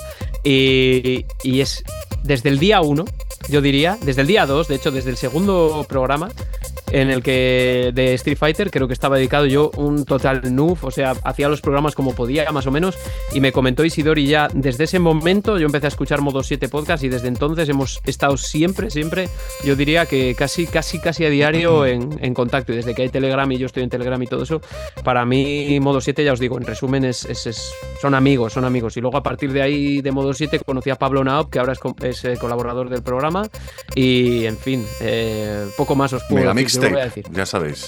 Mega Mixtape, sí, un programa súper interesante que os hará gastar mucho dinero en Bandcamp, como ha sido mi caso, que me he gastado ya no sé cuánto por, culpa de Pablo Nao. Qué cabrón. Pero, pero bueno, muy disfrutado. te gustaría, ¿no? El, crossover que hicimos con ellos, hablando de los juegos eh, de la última década pasada. Es que lo vi en directo. es, que lo, es, que lo, vi en directo, por, eh, de hecho, lo vi en directo. Anda. Claro, que luego lo subieron a YouTube hicieron la. Esta, es verdad. o sea, es el falso, es el falso directo. Yo lo vi en el falso directo. O sea, es como se sube un, más tarde y todo eso, pero. El estreno, los, estrenos de YouTube son lo, son lo más, son lo más. Y también, y también me han dicho un pajarito que has tenido colaboraciones con Arqueología Nintendo, con nuestro querido Neko, desde aquí mandamos un beso. Por supuesto. Y también con Alinto de Podcast.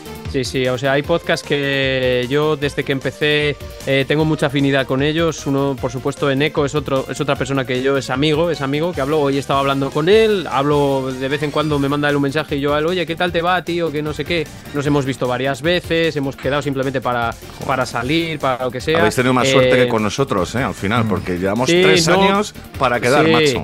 Sí, sí, porque además la, primera vez que iba a quedar con vosotros fue la del COVID esta dura y, me acuerdo que estaba reventado. Fue de hecho cuando estuve haciendo la entrevista a Curtis Schweitzer que estábamos jodidísimos aquí en casa, mi, mi chica y yo. Y, nada, así que con ellos, eh, en fin, ahí eh, aliento de podcast, La Hora de los Marcianitos, con Sin Pelos en los Beats, con eh, Estamos al Mando, todos ellos y unos cuantos que me, que me dejaré, pero no sé, eran como los que yo empezaba a escuchar cuando entré en la podcastfera. Entonces al final he creado vínculos que más o menos pues estás en contacto. otra palabra de Iván García, marca registrada. Ni de coña, esa no, esa la dice mucha gente. Eh, entonces, sí, sí, sí, yo creo que además está, está muy guay que hay una, hay una comunidad sana y, poder hacer amigos, sobre todo. Yo es, es, lo que más valoro de esto. Y luego ya imaginad, pues eh, a, partir de que me llamasen también con Rami de GTM, oye tío, escribe de vez en cuando en GTM, que mola lo que haces, que todo eso, pues con los compañeros de GTM también, no sé, mucha gente que vas creando relaciones con vosotros, por supuesto, eh, mola mucho, la verdad, todo esto es, es, la, es otra de las verdaderas satisfacciones que hay aquí. Hmm, totalmente de acuerdo. Sobre todo Dani lo sintió ¿eh? en Música compuesta para videojuegos, estamos escuchando, ¿eh? Star Fox. Hajime Hirasawa, Corneria, la, banda sonora de Star Fox para Nintendo. Para Nintendo 64. bueno, esto, realmente no, salía en Nintendo 64 esta canción, pero este era un remaster que regalaban eh, edición especial, por lo menos a la prensa nos lo regalaron.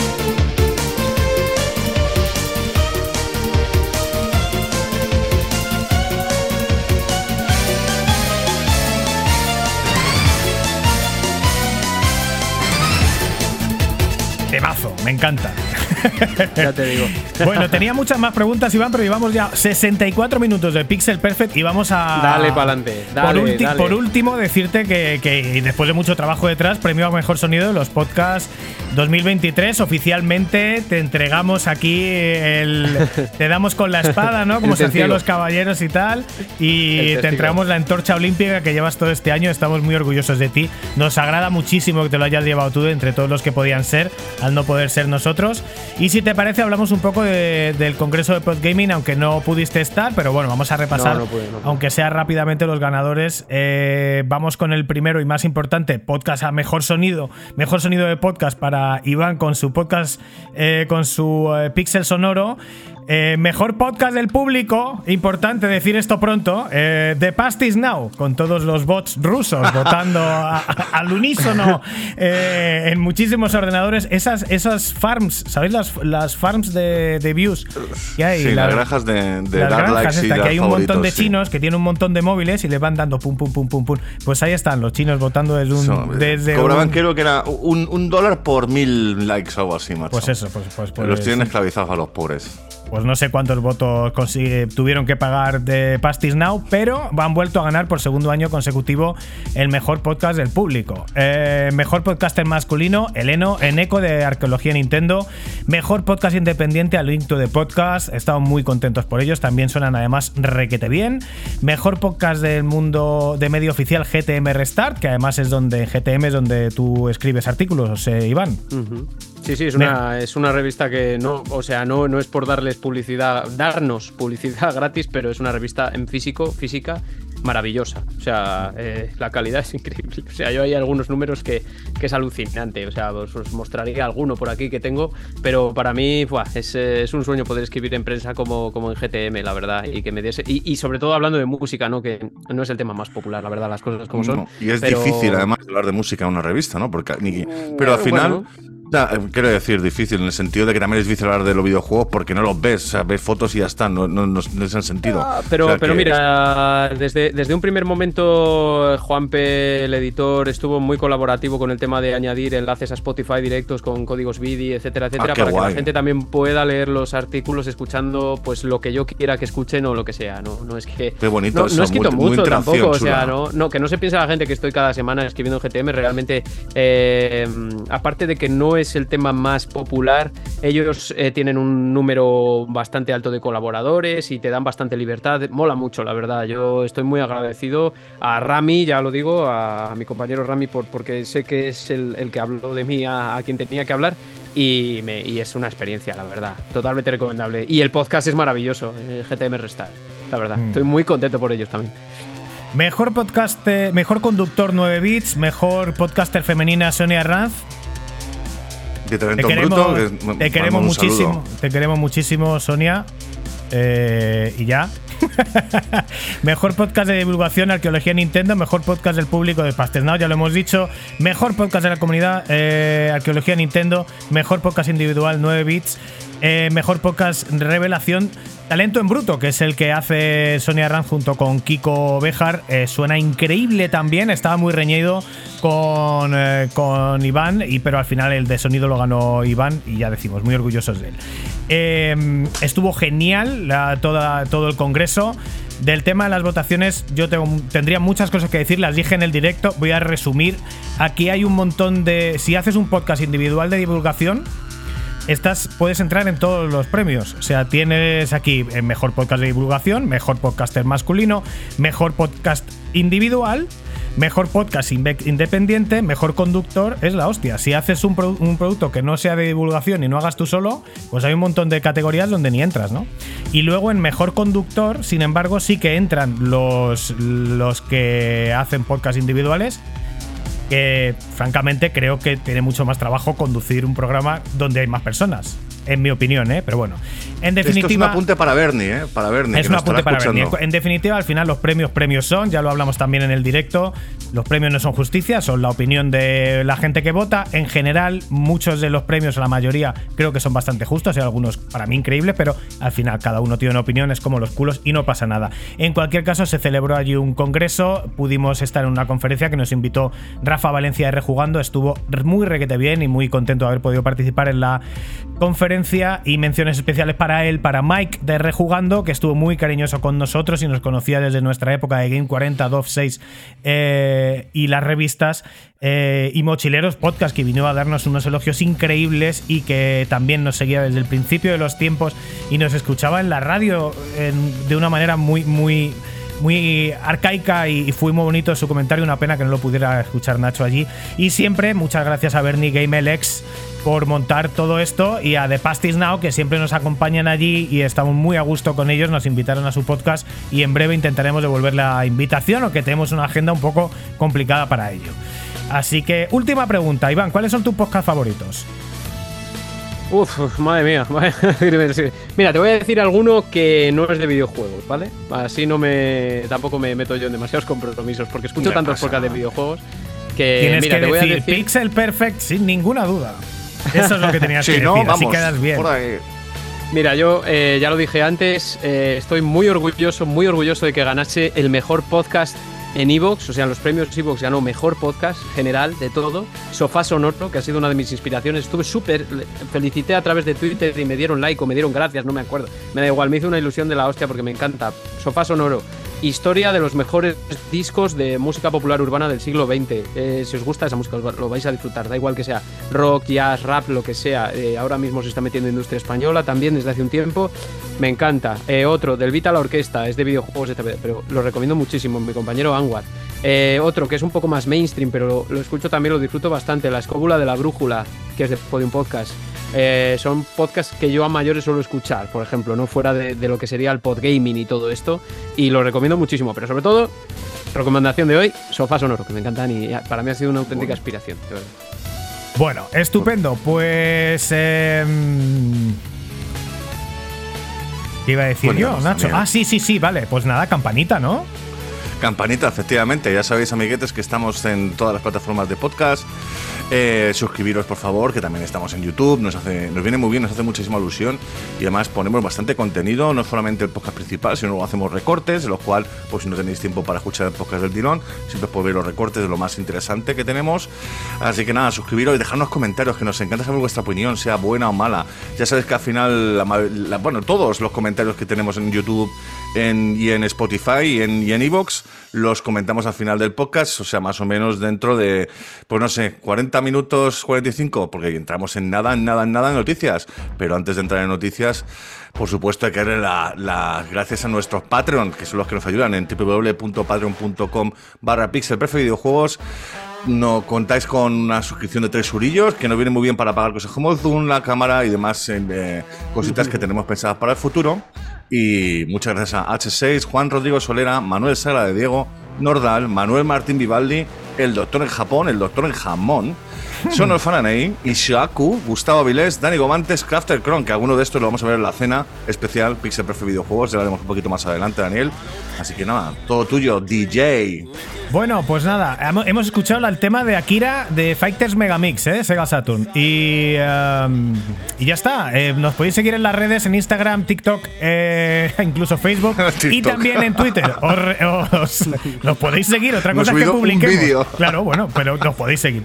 Eh, os dice Lucy exactamente dónde es. Síguenos en Twitter, arroba el Pixel Podcast.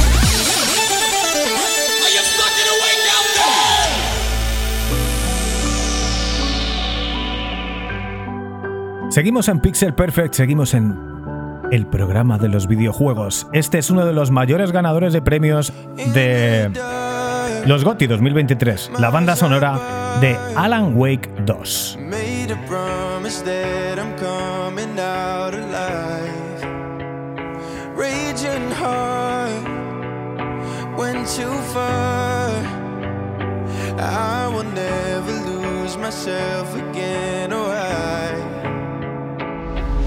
was calling you. Did you hear me? I lost my way, lost my way.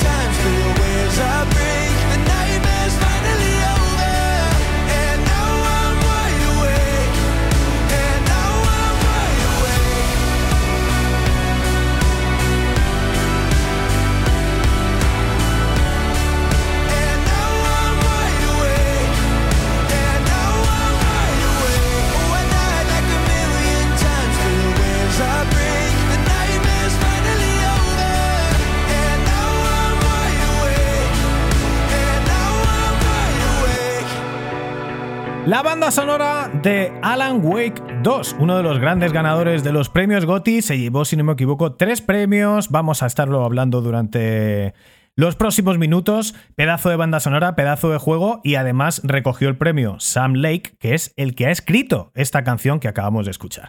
Vamos directamente a las noticias, vamos al especial GOTY 2023. Pixel Perfect Pod- Podcast.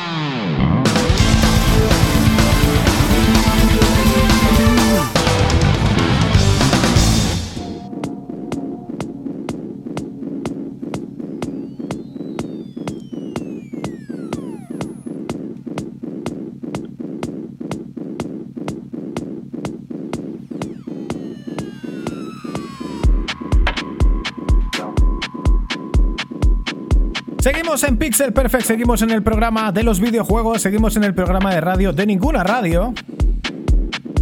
Y escuchamos de nuevo buena música de buenos videojuegos. Repite en Pixel Perfect la sesionaca de Idris Elba en Cyberpunk 2077, uno también de los premiados en GOTY 2023. Por fin se ha llevado un premio Cyberpunk 2077.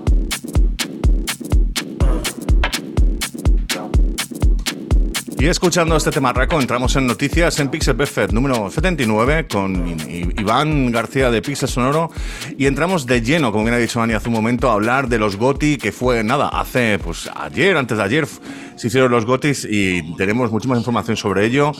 Así que si os parece bien, empezamos con el evento que a algunos le gusta mucho y a otra gente le gusta menos. ¿Quién es el Geoff Keighley, el payaso de los cumpleaños, para decir que es el mejor GOTI?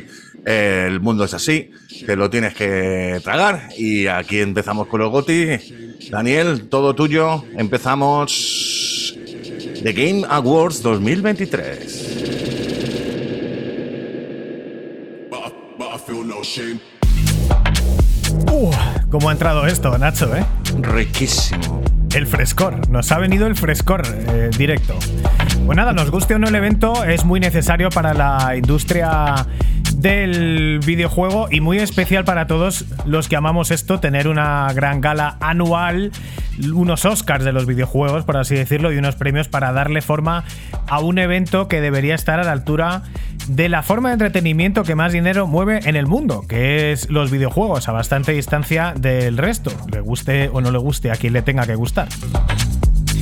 Y una vez más, y ya van 10 años, ya están aquí ya los eh, Game Awards de nuestro amigo Doritos. Espérate, que no me voy a, no voy a pinchar esto hasta que, hasta que deje de salir yo. Estamos hablando, por supuesto, del payaso de los cumpleaños, Geoff Keighley. Eh, ¿Ibas a decir algo, Nacho? No, que Vale, vale. Avante todavía me descojona con lo que has dicho, oye. Vale, lo de los. Doritos. Eso es algo nuevo que me he perdido porque ah, el no señor estuve Doritos. en el. No, no, pero el se- a Doritos se le conoce a Geoff Keighley mundialmente. Luego hablamos si quieres de por qué, pero vamos, eh, es mundialmente conocido así. El payaso de los cumpleaños es algo nuestro que parece que también ha penetrado bastante en nuestros seguidores.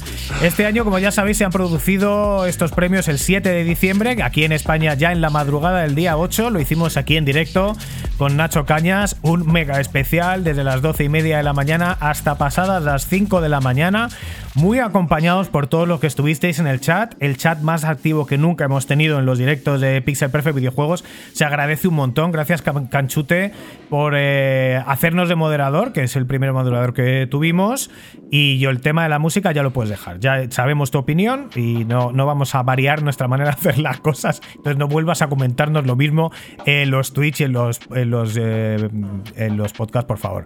¿Qué es? ¿Que Eh, bajemos la música o qué? Sí, que O- bajemos, pero hay otra gente que dice que la suba. Entonces, al final, el criterio, lo siento, va a ser el nuestro. El nuestro es así. Es que Si es música de videojuego. otro ah. Que se parezca mucho a este, con la música más bajita, te podemos ayudar a hacerlo y lo haces a tu gusto, y te ayudamos sin ningún problema. Eh, y bueno, la verdad que ha habido muy pocas sorpresas dentro de que ha sido una de las ediciones más reñidas, ya hemos hablado aquí muchísimas veces, por la cantidad y calidad de videojuegos que hemos tenido en 2023. Em, una gala de casi cuatro horas que empezaba bien, quitándose de en medio en la previa algunos de los premios menos importantes, como Mejor Juego Familiar, que se lo llevó Super Mario Bros. Wonder, eh, Innovación en Accesibilidad, que se lo lleva Forza Motorsport, y Mejor eSport Valorant. Esto intercalado con unos eh, poquitos anuncios, que bueno, eh, algunos pequeños trailers, algunas exclusivas pequeñas, pero bueno, el ritmo era bastante bueno, mejor que otros años, la verdad.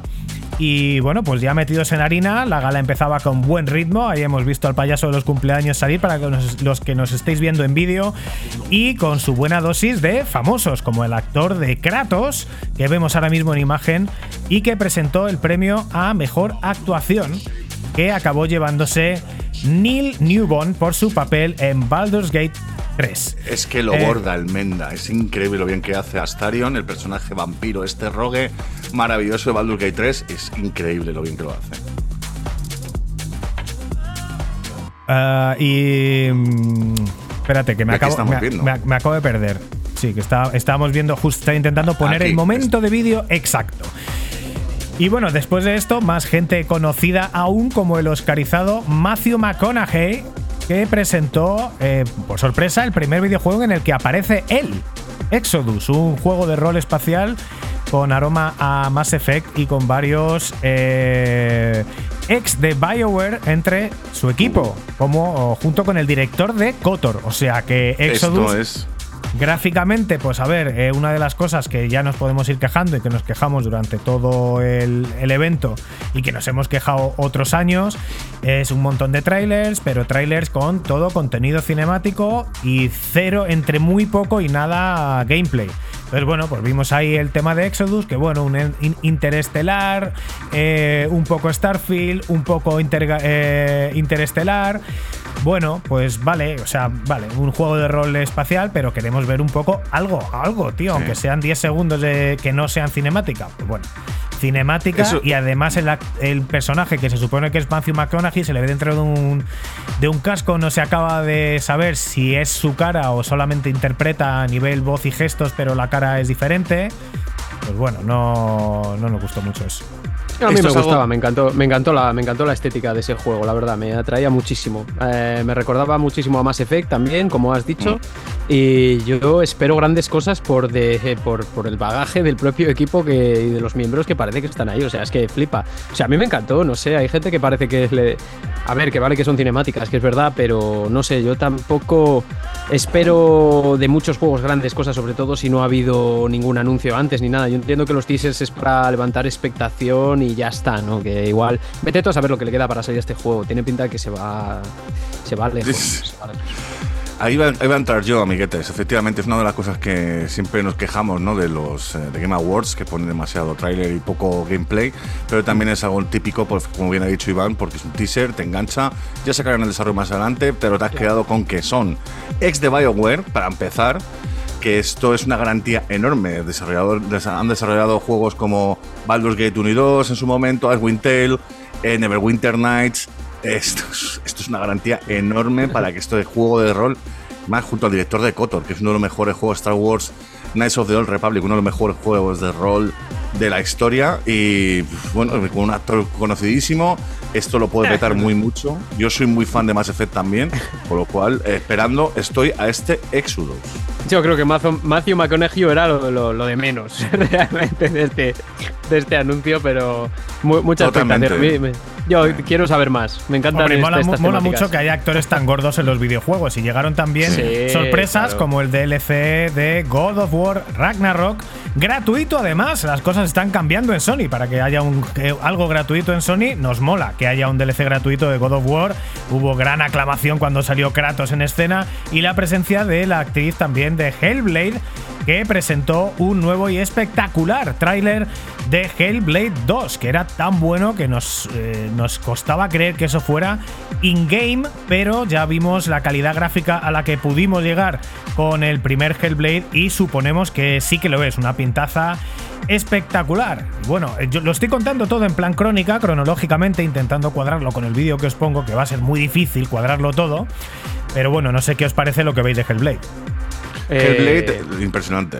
O sea, eso sí que es lo que sea- digo yo, que eso sí que es realista. Con realista de personaje es increíble, o sea, es metahumanos totalmente. Sí, a mí no me importa. Yo igual todo el mundo eh, pensábamos que iba a salir ya para este año, pero a mí no me importa que lo saquen más tarde, siempre y cuando esté bien. Y que, bueno, aparte de que gráficamente lo que han mostrado a mí me parece impresionante. O sea, que cuando lo estaba viendo dijo, es que esto es increíble.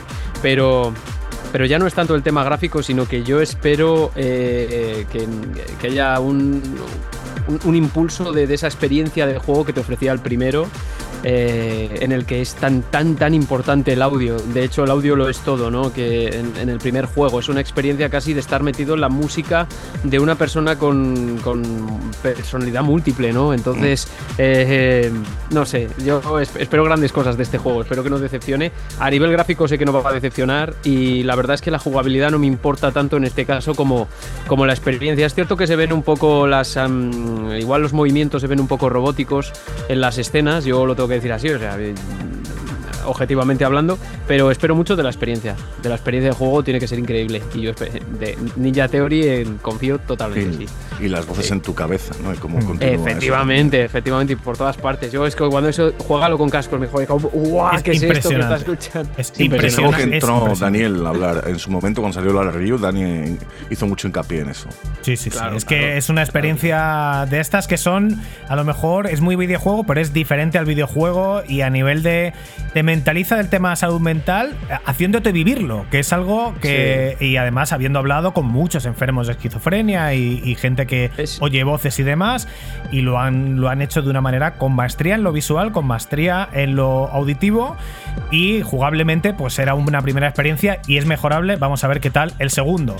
Eh, a partir de aquí, lo siguiente fue mejor eh, narrativa, que ya dije yo en cuanto salieron los nominados que seguro que se lo iba a llevar Alan Wake. Y efectivamente se lo llevó Alan Wake, primer premio que recibió eh, Sam Lake, escuchando además la música que él mismo había escrito para el videojuego y que hemos puesto anteriormente aquí en Pixel Perfect. Poco después de esto, eh, primeras sorpresas, bueno, trailer final de Frontiers of Pandora, del que Nacho Cañas dice que el juego se ve igual y hasta mejor porque ya ha salido que, que lo que hemos visto en los trailers y que es algo que es bastante alucinante, chavales. Ya lo vi, el primer tráiler que sacaron hace tiempo ya me dejó alucinado. Este último tráiler ha entrado muchísimo más en lo que va a ser el juego en Avatar. Eh, es que míralo, miradlo si lo estoy viendo en YouTube, es que parece la película completamente, tanto los escenarios como los Navi y demás. Es absolutamente espectacular. Y lo que más mola de todo esto es que podremos jugar como si fuéramos un Navi dentro de este mundo maravilloso y pegar tiros y acabar con los humanos, estos malos, que vienen a robarnos pues eso, los recursos, que son muy malos. Sí, a mí lo que me pasaba con este juego es que me parece muy Far Cry. Bueno, es que es Far Cry, de hecho. Es Ubisoft de- también, claro. Eh, claro, he visto, he visto muchas reviews y, y realmente era un juego que no me llamaba en principio, no por los gráficos exactamente, sino porque sé lo que implica Far Cry y nunca he sido muy fan de, de la saga, pero mm, yo creo que al- igual le, le acabo dando una oportunidad. Me ha gustado mucho el tema de los, de los ambientes, o sea, me parece que está súper conseguido el juego, es increíble. Eh, tanto que hay gente que asegura que te pierdes, te pierdes ahí jugando dentro. La verdad es que los paisajes están muy bonitos, muy bien conseguidos y, y se- seguro que da para perderse horas en el juego, haciendo nada realmente, que es lo que mola a veces, ¿no? Ese disfrute estético del juego. Pero bueno, sí, sí, yo le voy a dar una oportunidad, sí. Y ojo a las sorpresas, empezando pues por la primera gorda de la noche, que... Sorpresa, ¿eh? Gorda la sorpresa. Eh, que fue... que fue... Bien, habéis tardado. Eh, no era muy bueno el chiste, pero bueno. Eh, que fue Sega, Nacho. Eh, no sé si habéis visto mi reacción, pero me sorprendió muchísimo, algo que se había rumoreado y que Nacho, de hecho, ha querido excisionarlo en una noticia al respecto. Totalmente, porque merece la pena, porque Sega está de vuelta. Es que de hecho, durante esto Game Awards, como bien ha dicho Dani, Sega nos dejó sorprendidos. También me la puso muy gorda el tráiler, con que recuerda las locuras que hacía en los 90. Una retahíla de, de futuros títulos que tiran de nostalgia en esta nueva etapa, etapa de la compañía del erizo azul. Atención, amiguetes: Shinobi, Street for Rage, Golden Age, Crazy Taxi, Jets Rhythm. Clasicazos que han estado siempre en nuestro corazón, remozados y actualizados a los tiempos que corren. Y de hecho, con esta estrategia, Sega planea desarrollar nuevas IPs utilizando diferentes enfoques, como las remasterizaciones, remakes, reboots de todos estos títulos, algo que se aprecia en el vídeo que estamos viendo ah, en un porque Sega ha vuelto al The New, a una nueva era. Y han vuelto a hacer uno de sus vídeos locos que solía hacer en los 90 que venían en las UHS estas que nos regalaban en las revistas. Pues para empezar Sí. tenemos a Shinobi, la vuelta, el, el retorno de lo que es Joe Musashi, el protagonista de la saga Shinobi por excelencia, con un, un, diseño gráfico que completamente en 3D, sorprendente, que recuerda a títulos como Blasphemous o Castlevania, donde avanzar por el escenario, acabando con los enemigos, serán los principales desafíos. Eh, veremos si tira eso sí de arcade puro y duro, o si se desarrollará será una especie de desarrollo Metroidvania. Personalmente creo que ambos estilos les entrarían muy bien a este juego. Totalmente 2D, que creo que, que querías decir 2D, pero yo he oído 3D. No sé si era cosa mía o lo has dicho así. Por si He acaso dicho se ha oído. creo que he dicho totalmente en 2D, pero 2D, vamos, si 2D. he dicho en 3D, eh, mapa tiene la neurona, es en 2D con, por completo. me ha recordado bastante, ya lo que he dicho, gráficamente me ha recordado bastante lo que es Bla- eh, Blasphemous y veremos si tira, pues eso, por el retro un poco de los de Metroidvania. No sé qué, no sé qué pensáis vosotros de la vuelta de un clasicazo, ¿no? Como es eh, Shinobi el ninja de Sega. Yo es que directamente pienso que Sega está en su mejor momento desde hace muchos años. No solo porque vayan a hacer, es porque lleven a cabo este tipo de iniciativas, que creo que es una decisión de mercado muy acertada, porque saben de sobra que hay mucha gente que seguía, seguía a Sega en los 90, eh, porque hicieron un trabajo excepcional, sobre todo en la primera mitad de, de esa década. Pero además, bueno, estamos viendo también con Atlus un montón de juegos que están también con eh, la saga Persona, etcétera, y, y Yakuza también. O sea, hay Hmm. ahora mismo sagas potentes en Sega y yo creo que eso también les ha permitido tomar un pequeño impulso con estas cosas, ¿no? A mí, desde luego, me parecía que el anuncio estaba construido para ser entendido por gente que había vivido esa época dorada de Sega. Lo decíamos aquí antes, ¿no? Esa intertextualidad que a mí es, es el detalle que me mató, ¿no? Cuando al final el chico dice ¡Sega! Eso que es, un, es, es una Sí. referencia directa a los anuncios de principios de los 90, en concreto 100%. a la corriente Welcome to the Next Level, que fue un poco los anuncios con los que Sega empezó claramente a comerle terreno a Nintendo, ¿no? Y que se cuenta de manera ma- maravillosa en un libro que se llama Console Wars, que os lo recomiendo a todo el mundo. Es, es una ficción eh, novelística, pero mm, basada en hechos históricos, que es, es- es- brutal y que de verdad recomiendo a todo el mundo que la lea, porque cuenta toda esta historia de manera muy entretenida y desde el punto de vista de Tom Kalinske, que era, que era, que era presidente de Sega en aquellos momentos. Yo Y te comento, me Nacho, al final. Eh, hablas, hablas de todos y yo te comento al final, si te parece bien. Sí, prefieres, pero venga, pues Sí. entramos entonces con atención. El regreso de Street of Rage. ¿eh? Por primera vez en la saga veremos a Axel y compañía dejar el 2D para mostrarnos un desarrollo en 3D que me recuerda mucho al, si os acordáis, a Die Hard Arcade de Saturn. En su momento salió para primero en recreativa y luego salió en Sega Saturn. Y yo personalmente no soy muy fan de los beat'em en 3D, pero conociendo a Sega seguro que este nuevo Street of Rage lo va a petar. Y si es más con Chuzo Koshiro componiendo la banda sonora, mejor que mejor. Golden Axe, otra sorpresa, señores. Golden Axe, que, que, ¿por qué no lo había hecho antes esto Sega, tía? Con los títulos de los 90 que tenías, eh, te estábamos esperando juegos como estos de, de- que nos han encantado cuando éramos pequeños. Pues hazlos otra vez a. Coño, Sega. Y cuando se han escuchado. Por fin, Totalmente, qué bien. ¿eh? sí, sí. Y estos y Qué muchos bien. más. Y, y, y Daytona realidad, 2 que acaba Golden de Axe. Golden Axe Sí. también, se hizo un juego de Golden Axe eh, a principios de la década de los 2000, pues era algo más de Golden Axe hay que no, no caló muy bien, creo. Están, lo- está el. Golden Axe del original de Recreativa, luego sacaron tres en Mega Drive, que es el 1, el 2 y el 3. Luego hicieron el Darth no Pero sé hay qué leche. más. Hay y luego más que no. creo que ya en el que no 2000 y pico fabricaron otro más, creo que fue ya lo Claro. último, hace más de 20 años.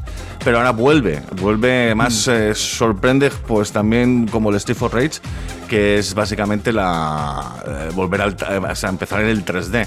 Y es que esta Sí. clásica saga de beat'em up de espadas y magias, pues lo he dicho, cambia al 3D en un título que para al menos dos jugadores, pero me recuerda muchísimo a Dragon's Dogma de Capcom. Veremos si es mucho más arcade y el apoyo de otros personajes durante la aventura no es necesario. No sé, eh, salen como en un momento, salen tres personajes, sale el bárbaro, sale el enano y se ve un poco la pierna de la amazona. Molaría que fuera cooperativo, que fueran todos a saco y que fuera el arcade puro y duro de Sega con sus magias, con sus ataques, con sus picos, sus pic- salto y a bajar el joystick y el piquete famoso, ¿no? De, de- del juego. A ver si, a ver si lo hacen así. Yo soy, yo por mí hubiese estado seguido en 2D, pero bueno, Sega ha querido hacerlo en 3D, veremos qué tal les sale. Otra sorpresa 3D, esta sí que es 3D de toda la vida, que es Crazy Taxi. Sega vuelve a hacer lo que mejor se le da, que es el arcade puro y duro, con muchísima intensidad, donde de nuevo tendremos que conducir un taxi para conseguir puntos recogiendo a peatones. Sin embargo, en este tráiler hemos visto varios cambios. Para empezar, policías, y para continuar, la posibilidad de cambiar de rol de taxista a poli, en lo que podría ser un desarrollo como multijugador incluido. A lo mejor lo ponen. ¿Te de las mismas sensaciones que de Need for Speed Hot Pursuit?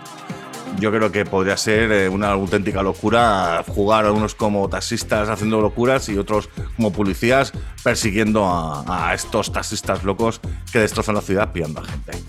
Y ya por último, uno de los. Y que vuelva y de. Offspring a hacer la banda y que vuelva de Offspring a poner a poner música si puede ser. Eso- eso es mucho por favor, por Y favor. los, y. Bad Religion, eso sería brutal. brutal. Buah, sería la hostia. Si, si ya se- si viene con eso, y aunque el juego sea malo, yo lo compro. Es Ya maravilloso lo tener a Iván aquí, porque claro, efectivamente nos recuerda una de las cosas más importantes de los videojuegos, que es la música, y Casi Taxi tenía una banda sonora espectacular.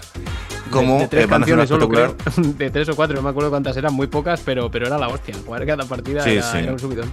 Sí, Y entrar a los recreativos, escucharla de fondo, es como, madre mía, qué pedazo de musicón. Como por ejemplo también tenía Jet Set Radio en su momento. Y estamos muy felices de que vuelva a esta saga. Pero probablemente el que menos ha cambiado de todo gráficamente, junto con Crazy Taxi, lo que dice mucho de Dreamcast y de Xbox 360 en la época.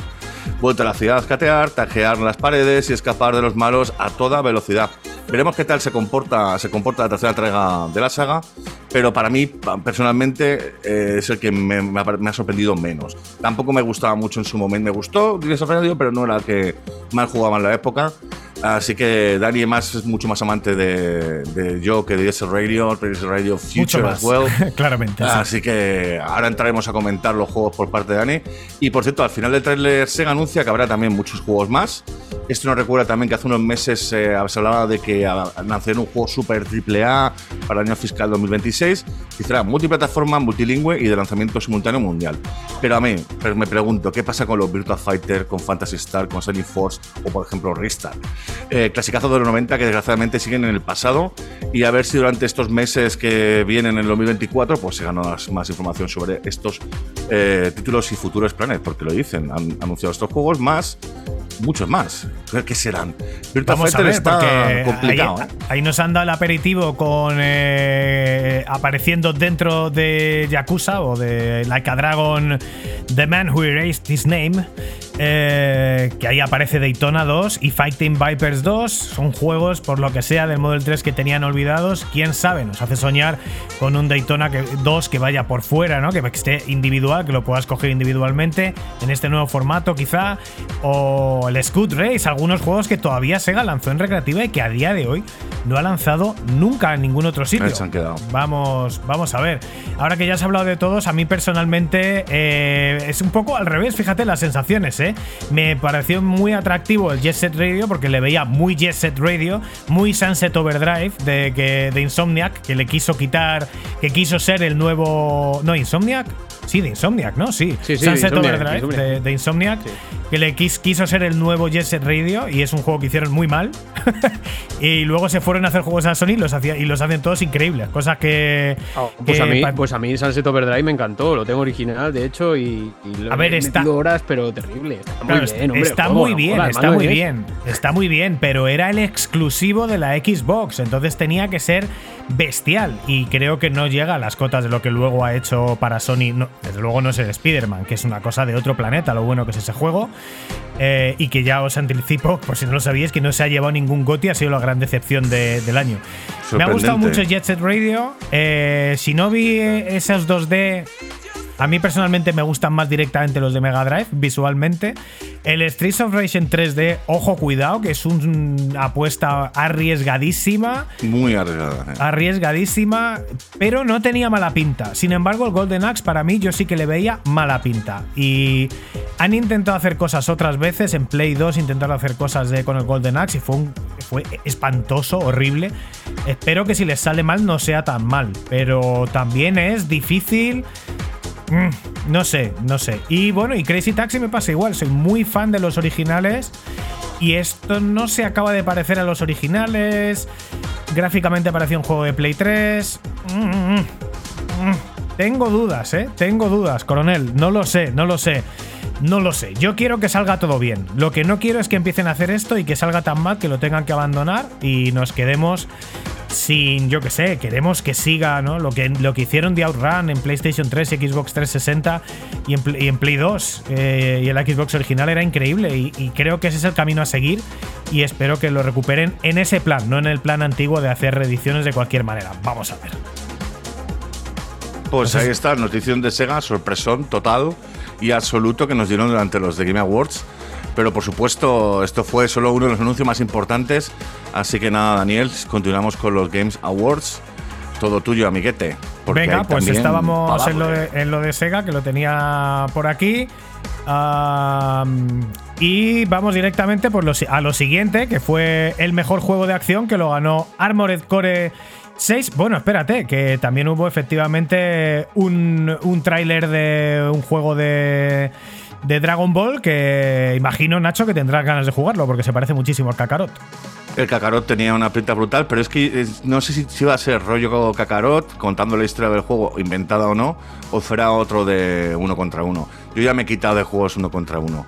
Es demasiada tralla lo que hay que meter para ser bueno. Y yo ya no, no tengo esa paciencia que tenía cuando era más joven. Pero si me hacen un Kakarot con Dragon Ball y que me cuenten una nueva historia, yo encantadísimo. Tiene muy buena pinta, desde luego. Bueno, después de esto, mejor juego de acción Armored Core 6. Poca sorpresa, gran juego Armored Core 6, muy querido por la comunidad internacional. Mejor dirección de arte para Alan Wake 2 y mejor VR lo ganó Resident Evil 8, Resident Evil Village.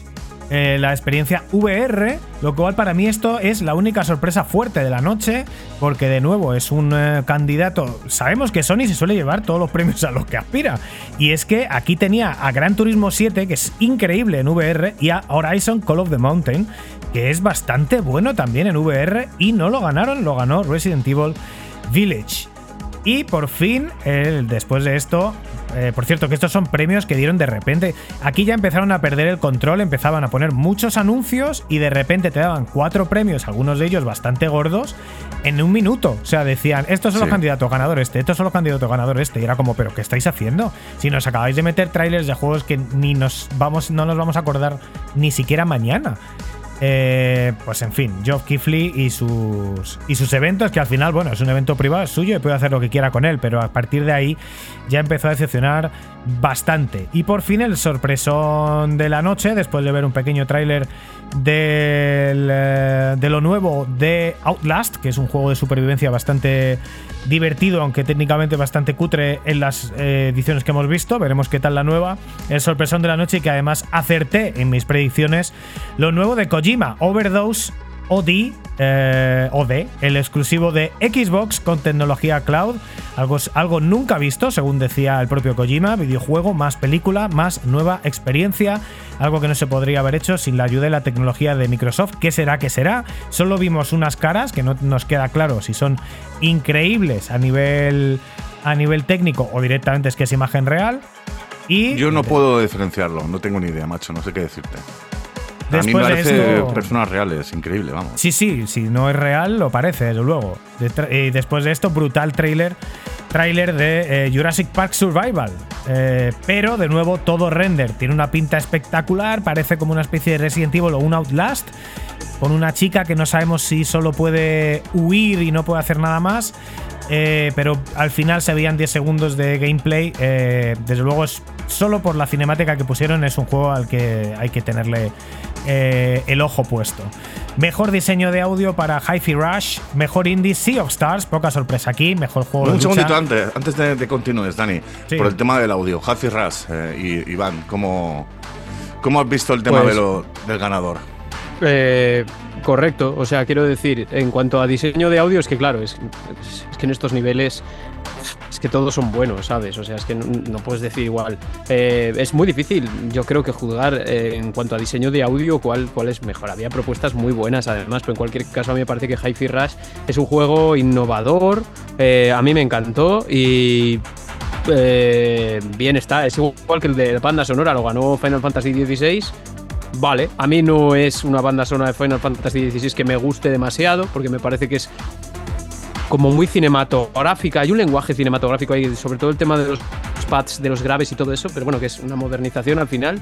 Pero me parece todo, está, o sea, está bien realmente, quiero decir, no, no hay nada que objetar. Es muy difícil valorarlo, a mí me parece muy difícil valorar.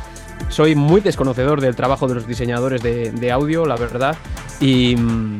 y eso, básicamente, me, muy bien. La verdad es que me alegro mucho por Hi-Fi Rush porque me parece un juego un juego único. O sea, Un so- y es un sorprendente. juego con identidad propia y, y sorprendente. Sí. Que es lo, no, es, no es innovador del todo, porque no es el único juego que ha hecho esto, desde luego, pero llegó como una sorpresa total para todo el mundo.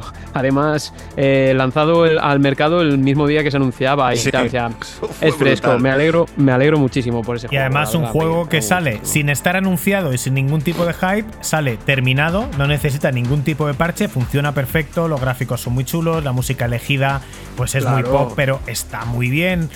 Eh, luego a nivel de gameplay igual no es para todos los públicos, pero desde luego queremos apuestas así. Y, Xbox con este tipo de juegos demuestra que, que está siendo valiente, que quiere ser valiente. Y esto es algo que revitaliza mucho el mercado y nos alegramos de, que se haya llevado al menos un premio, aunque fuera este, que es un premio pues relativamente menor. No se ha llevado el mejor juego de, de acción-aventura, que creo que también estaba eh, nominado. Vimos el primer tráiler de Marvel's, Marvel's Blade, sorpresa, eh, un juego de Bethesda, de Arkane Lyon. No sabemos si será exclusivo de Xbox. Y bueno, Hay rumores, Cyberpunk eh, por ganó por fin eh, un premio. Eh, que es fue, no me acuerdo cuál premio fue. El eh, mejor juego me- continuado. mejor juego continuado por delante de Fortnite. O sea que, bueno, le- yo creo que les han dado un poco de pena, les han querido dar un premio después del tiempo que llevaban sin eh, con el juego en- en lanzado y sin poder haber recibido ningún otro premio. Y luego mención muy especial a la actuación en directo de eh, Old Gods of Asgard. Aquí está, eh, con Alan Wake y, los, y la presencia de los actores eh, que aparecen en el juego. La canción esta que se llama Herald of Darkness. Muy amada por los fans. Desde luego, es que es una pedazo de banda sonora también Alan Wake, es que es un pedazo de juego en todos los sentidos. Sí, a mí lo que me parece. eh, per- Perdón, Nacho. A mí lo que me parece más destacable en este caso es, es- es- es un ejemplo de, de cómo de un videojuego, en este caso, sale una banda ficticia que al final, por petición de la comunidad, se acaba, acaba teniendo una performance en directo como, como, como siendo esa banda realmente, pero no existe. Old Sí. eh, Gods of Asgard no existe como tal. O sea, Así han hecho es. esa performance, pero simplemente para este evento. Ojalá sigan por ese camino, pero en cualquier caso sale a, a raíz de la, de la petición de la comunidad. Yo creo que la performance fue también bastante increíble con el tío este haciendo de Alan Wake, etcétera, etcétera. O sea, Sí, sí. eh, esa ya no la vi yo, la he visto en diferido porque me quedé dormido ya para esa parte ya, ya caí. Pero, pero en cualquier caso, me- lo que me parece reseñable es eso, cómo sale algo que se acaba materializando a partir de una realidad que es virtual, ¿no? Que es lo Sí. que mola de, de una Lo que pasa es que llevan muchos años, o sea, estos Old Gods. Old Gods of Asgard eh, son miembros de. Es, otro grupo que tiene un grupo real y que, bueno, para Claro. las canciones de encargo se han llamado así, pero ya hicieron canciones para el primer Alan Wake. Claro, claro, han salido en Control, han salido en Alan Wake 2, solo me queda por saber si sale en Quantum Break. O sea que está muy unido a, a creativamente a Remedy. Y, pero bueno, sí, como actuación Hay en un directo. lore, hay, hay un lore ahí también, claro. Es que sí, tiene, tiene mucho background detrás. Merecería la pena, merecería la pena un pixel sonoro de esto. También Sí. igual, Pues mira. igual en un futuro. Sí, además Y tiene de, una. y de Yuzo ac- Koshiro. Tiene actuación en directo en el videojuego con imagen real, actuación en directo con los personajes que se supone que son de ya ancianos de, de ese grupo eh, dentro del videojuego y además en una, en una escena importante de, de la narrativa. Tampoco quiero hacer mucho spoiler, que luego nos, nos pegan. O sea que vamos, desde luego, eh, en fin, tiene, tiene, tiene migas, sin ninguna duda. Eh, bueno, pues de mejor, adapta- mejor adaptación de videojuego a película o serie de Last of Us. Y ojo que este fue el único premio que se llevó Sony, teniendo ahí Gran Turismo 7, teniendo allí Horizon Call of the Mountain y teniendo múltiples nominaciones de Spider-Man 2 que no se llevó nada. Mejor Ya. acción-aventura, al que también estaba nominado Spider-Man y también estaba nominado eh, eh, Alan Wake. Luego ganó Zelda, Tears of the Kingdom. eh, Me alegro muchísimo, ¿eh? pues, eh, ahí el, el- el premio para Nintendo junto al de mejor juego familiar. Y a partir de aquí cada vez más anuncios, cada vez con menos interés y teniendo los ojos ya saturadísimos de ver tanto videojuego, tanta lucecita, gente presentando eh, un videojuego absolutamente menor como si fuera la leche, le dan el escenario 5 o 10 minutos y luego de repente un montón de premios importantes entregados de forma atropelladísima y con prisas, lo cual fue pues bastante lamentable. Es decir, en un minuto y po- poco más de un minuto dieron el mejor RPG, Baldur's Gate 3, mejor simulador estrategia, Pikmin 4, mejor deportivo carreras, Forza Motorsport, mejor multijugador, Baldur's Gate 3, votación del público, Baldur's Gate 3 y mejor dirección. eh, Alan Wake, no sé si mejor, la mejor dirección, no creo que no, creo que la mejor dirección, no, esto sí que fue un premio que lo dieron en el escenario y demás. Pero vamos, cinco premios en un minuto, teniendo ahí dentro juegos importantes como son mejor, mejor ju- multijugador, RPG, deportivo y en la votación del público. O sea, nos quedamos alucinados después de llevar horas ahí tragándonos mierdas, pues como, pero ¿cómo das estos premios así? Si lo que queremos nosotros es ver a la gente subir al escenario, que estén contentos, que le des el premio en la mano. No nos gustó absolutamente nada. Y por último, Eso. mejor dirección. eh, los nominados eran básicamente todo el rato los mismos. Era Alan Wake 2, Zelda, Mario, eh, eh, Spider-Man 2, basically. Ganó de nuevo Alan Wake 2, muy merecido, pero ahí ah, hubo bastante sorpresa porque realmente cualquiera de los que se presentaron. Y Baldur's Gate 3 también estaba en- entre los candidatos, y ahí podía haber ganado cualquiera de ellos. Y me sorprendió, la verdad, que fuera Alan Wake 2. Me alegro porque es mi juego favorito de 2023, pero aún así me sorprendió. Y finalmente, mejor juego del año, presentado por el protagonista de Dune. Lo ganó Baldur's Gate 3, que eh, pues también nos alegramos y había habido muchísima. Pues eh, muchísimo salseo con esto, porque mucha gente pensaba que era imposible que se lo dieran a un juego de rol porque es un género de nicho. Pero Baldur's Gate 3 ha sido una auténtica revolución este año, así lo dicen también nuestras estadísticas, que nuestros vídeos de Baldur's Gate 3 eh, tienen un- como un 5000% más de visualizaciones que los demás, Nacho. Y. Esto es súper importante, no solamente porque efectivamente un juego como Baldur's Gate, un juego de rol que, que gane el, el GOTY, ¿no? Al, al mejor juego de muchísimos juegos de muchísima calidad en un año muy, muy difícil como ha sido 2023, es súper importante para el género que cada vez, pues, eh, básicamente siguen sacando juegos de rol, pero la, pero la gente no es muy tampoco muy fan de este tipo de juegos y Baldur's Gate 3 es un juego de rol, sí, pero es, es, técnico, no es tan sencillo como a lo mejor otros tipos de, de videojuegos. Eh, ahí tienes que saber dónde qué poner los puntos, qué ítems te vienen bien o mal. El juego está muy bien hecho para la gente newbie que no tiene mucha idea, te lleva muy bien, te- pero, pero es un juego que hay que saber cómo utilizar tus personajes, para qué sirve cada uno. Eh, si no sabes lo que es un tanque, lo llevas complicado los juegos de rol, por ejemplo. Si no sabes lo que si pones a, a- llevarse leches a un mago, no lo estás haciendo bien. Entonces es un juego, es un género difícil de aprender, pero una vez ya te pones es muy satisfactorio. A mí me encantan los juegos de rol y estoy felicísimo con el tema de que ha ganado un juego de rol como es Baldur's Gate 3, el GOTY de 2023. Bueno, y estaba intentando acelerar porque llevamos 113 minutos de Pixel Perfect, estamos rozando las dos horas y nos falta mucho programa. Entonces, Dos horas ya. ¿Qué mía. hacemos, Nacho? ¿Nos saltamos los titulares? ¿Los damos muy rápido? Venga, si te parece, vamos con los titulares en plan ping-pong. Y Vale. si quieres parar en algún momento, Iván, para comentar, hazlo libremente. Pero esto, señoras y señores, eh, nos pasa siempre. Y otra vez más, nos vamos más allá de las dos horas. Pues Por- precisamente porque estábamos muy contentos de tener a Iván aquí. Eh, estamos disfrutando mucho de su presencia, de sus comentarios y de sus palabras, desde luego. Así que si te parece, Daniel, empezamos. Venga, vamos, titulares.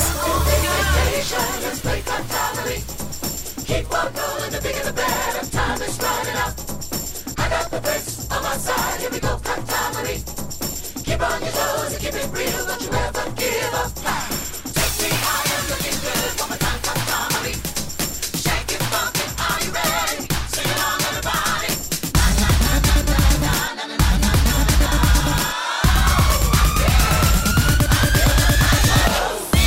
Y en titulares Pixel Perfect Videojuegos número 79 tenemos Baldur's Gate 3, el ganador del GOTY 2023, ya está disponible en Xbox Series S y X. Se sabía que la salida estaba cerca, pero esta fue anunciada durante los Game Awards.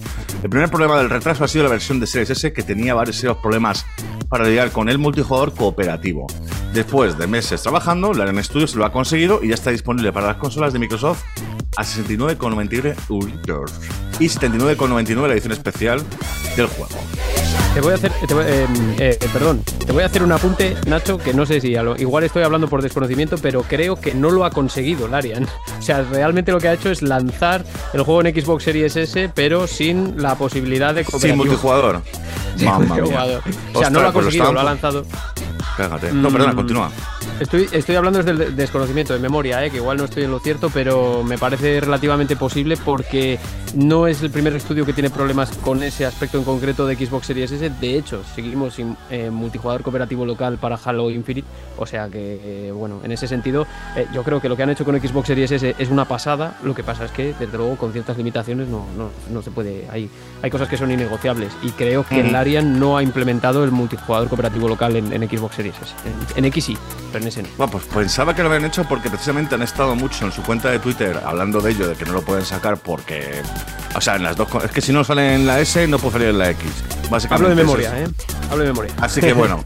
Venga, Daniel, todo tuyo. EA Sports World Rally Championship. Un regreso accidentado del clásico simulador de rally de Codemasters y como casi siempre que Electronic Arts compra algún estudio, se confirma que el regreso de esta nueva versión no ha sido todo lo satisfactorio que se esperaba. Sigue triturando la saga de, coches Electronic Arts. Por lo visto, el título ha sido criticado por su falta de realismo y por sus errores técnicos. Se sepa por la cantidad de opciones disponibles y que al final es un juego divertido. Otra de las sorpresitas de los Game Awards fue Echoes of the Fallen, el DLC de 10 euritos de Final Fantasy XVI que ya está disponible. Este DLC traerá una nueva historia, combates, armas, accesorios, límite de nivel y mucho más. También se rumorea que saldrá otro DLC el año que viene que extenderá el juego aún más.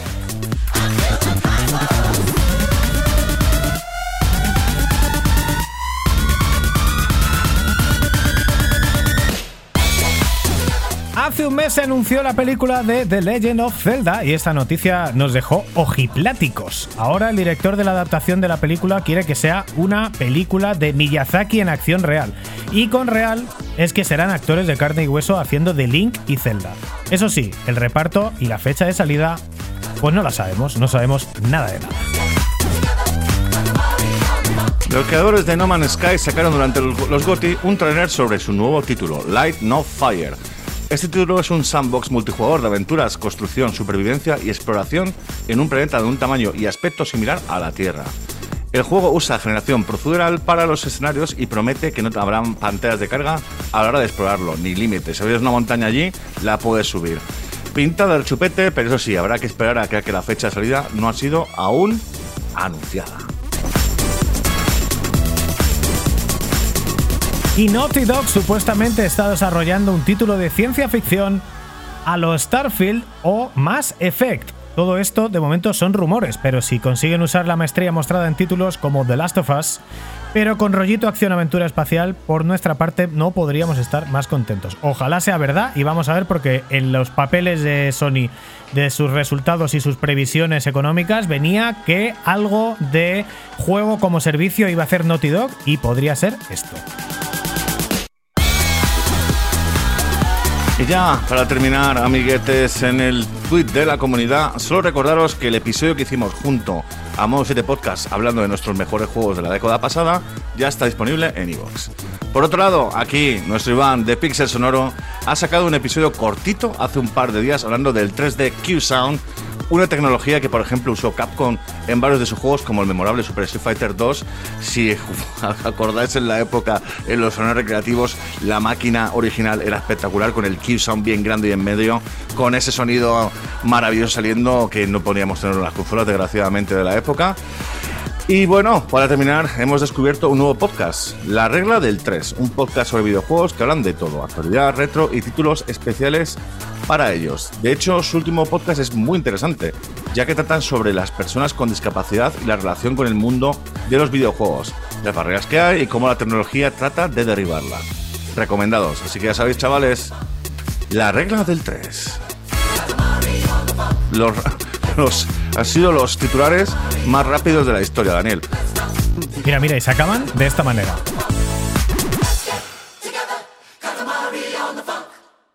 Yeah. Hasta aquí los titulares, hasta aquí las noticias. Es un buen momento, si estás viendo esto y no te has suscrito todavía para que lo hagas, le des al like, le des a la campanita, por favor, comentar, compartir, es muy importante para nosotros, sobre todo lo de comentar, es importante para nosotros y para las plataformas, que nos dan más relevancia si, come- si comentáis, además de que nosotros sabemos vuestra opinión, lo que os gusta y no os gusta del programa, así que todos los comentarios son bienvenidos, necesarios y muy agradecidos.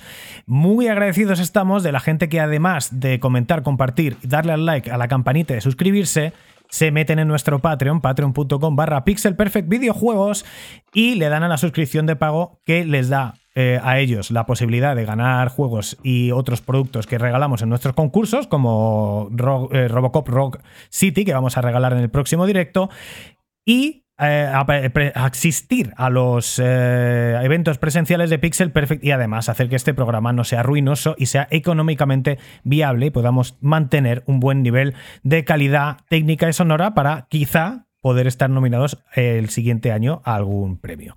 Nacho, vamos a recordar algún Patreon que otro. Vamos allá, amiguetes. Muchísimas gracias a nuestros patrons, eh, que nosotros que Jonai Cámara, Miguel Ordóñez, Jai Kili, Dani Álava, Dani PSX, Víctor Evia, Carret, Gregorio Puga, el blog de Tallopis, Josefo, Logan MacLeod, Neuromante y Jacob. Nos vamos a Muchísimas quemando, gracias por pasaros. no, nos vamos a quemando controles.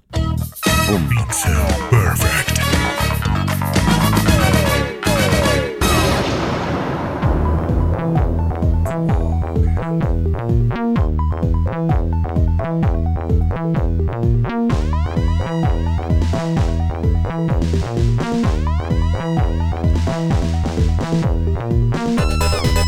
Seguimos en Pixel Perfect, seguimos en el programa de los videojuegos. Buena música de buenos videojuegos. Música de hace casi, pues no sé, 40 años, una cosa así.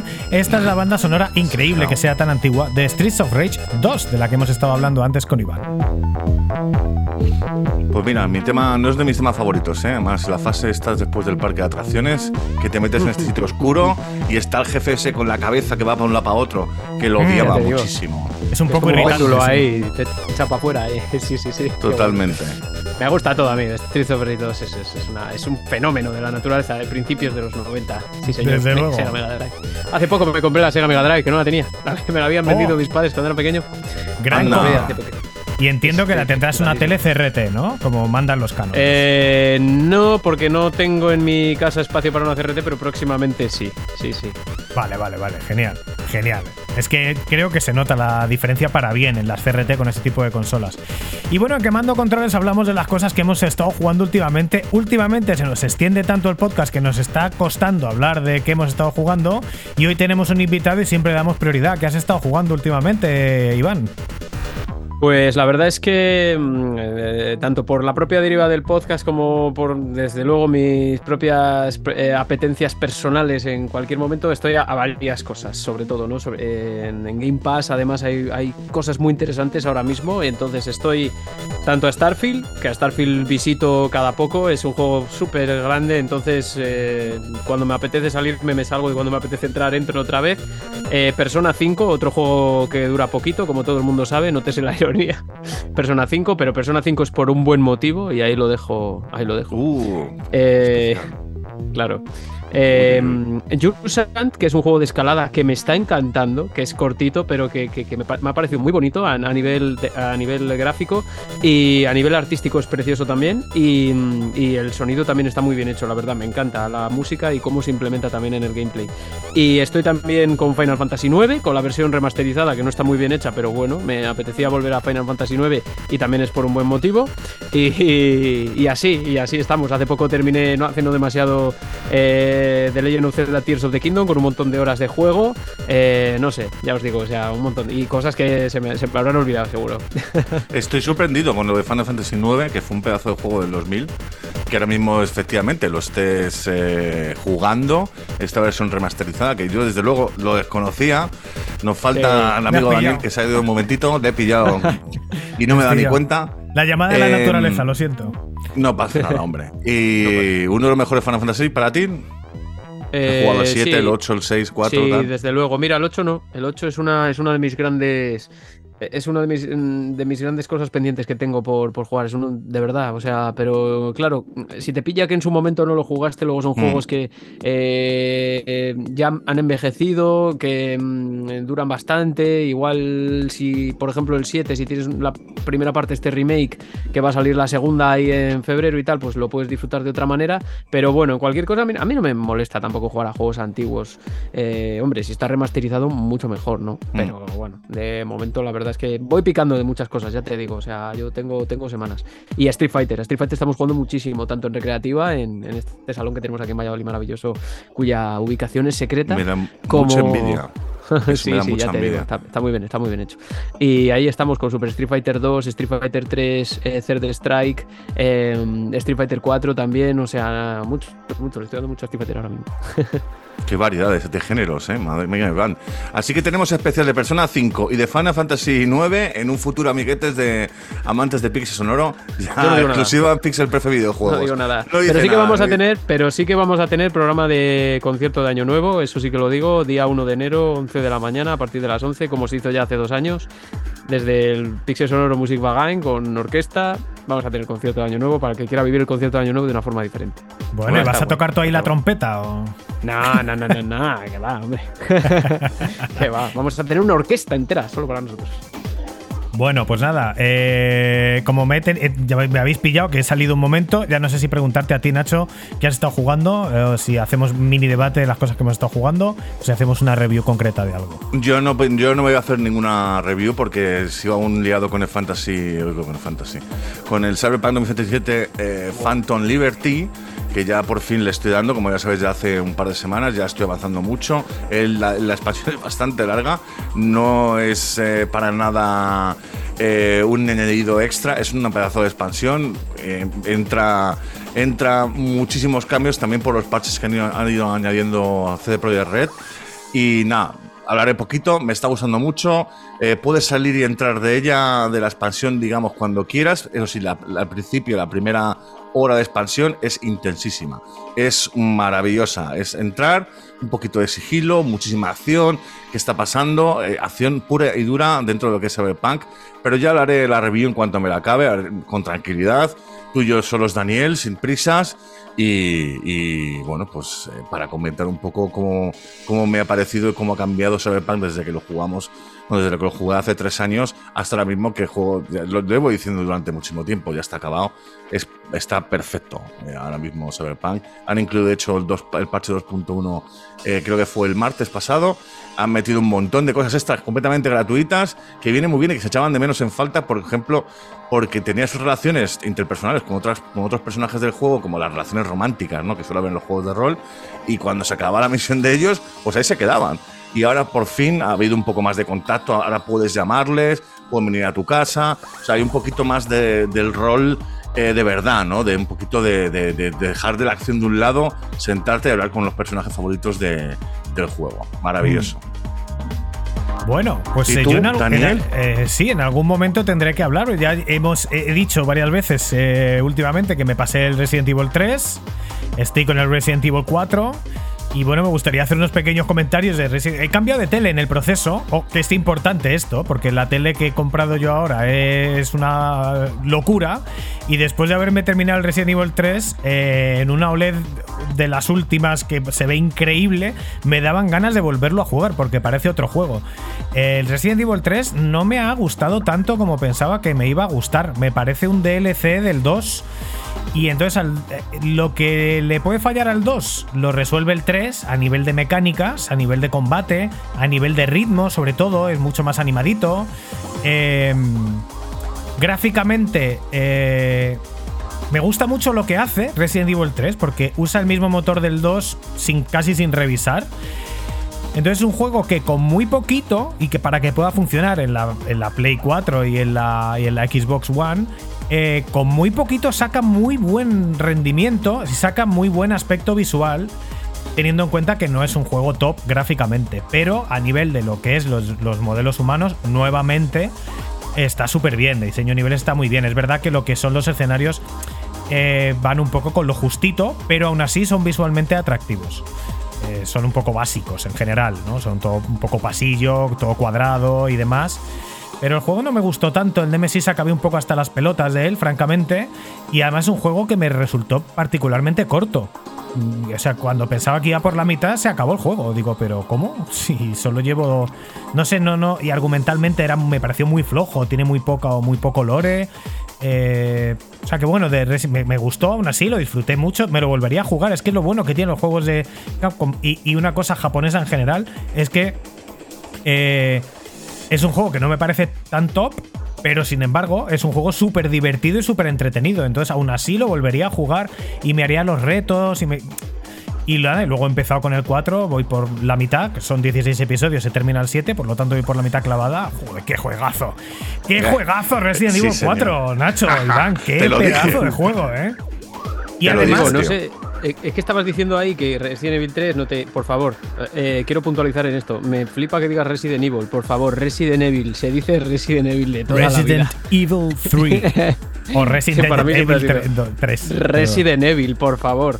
Eh, y a mí es que me, me alucinó a nivel gráfico, pero es cierto que a mí me gusta mucho más el 2. Creo que, por ejemplo, que el 3 tenga más ritmo no me, parca- no me parece que solucione la falta de ritmo del 2. El 2 es mucho más survival horror que el, que el 3, por mucho que te esté persiguiendo el Nemesis. A Lo mí el es. 2 me parece, me parece una obra maestra de la historia de los videojuegos. Me encantó también el remake.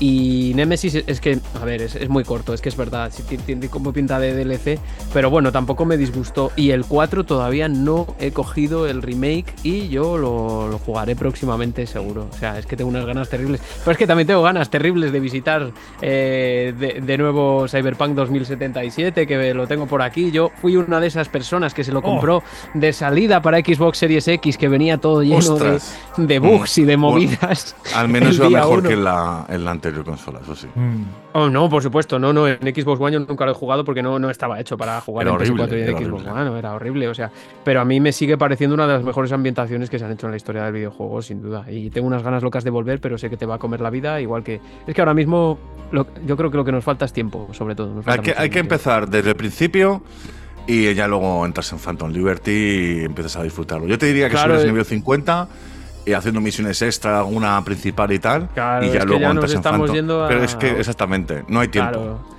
Yo ya Eso llevo treinta y pico pasa. horas a, a Cyberpunk y ¿qué haces? Re- reinicias otra vez para volver, para... Es que... Uf, madre mía. Vaya lío. Y Resident Evil 4 lo que llevo eh, me ha sorprendido que es tiene más acción-aventura y el tema survival es un poco en el tipo de enemigos y en la escasez a veces de recursos, que no es tanta como en otros juegos, desde luego nada que ver con el 2.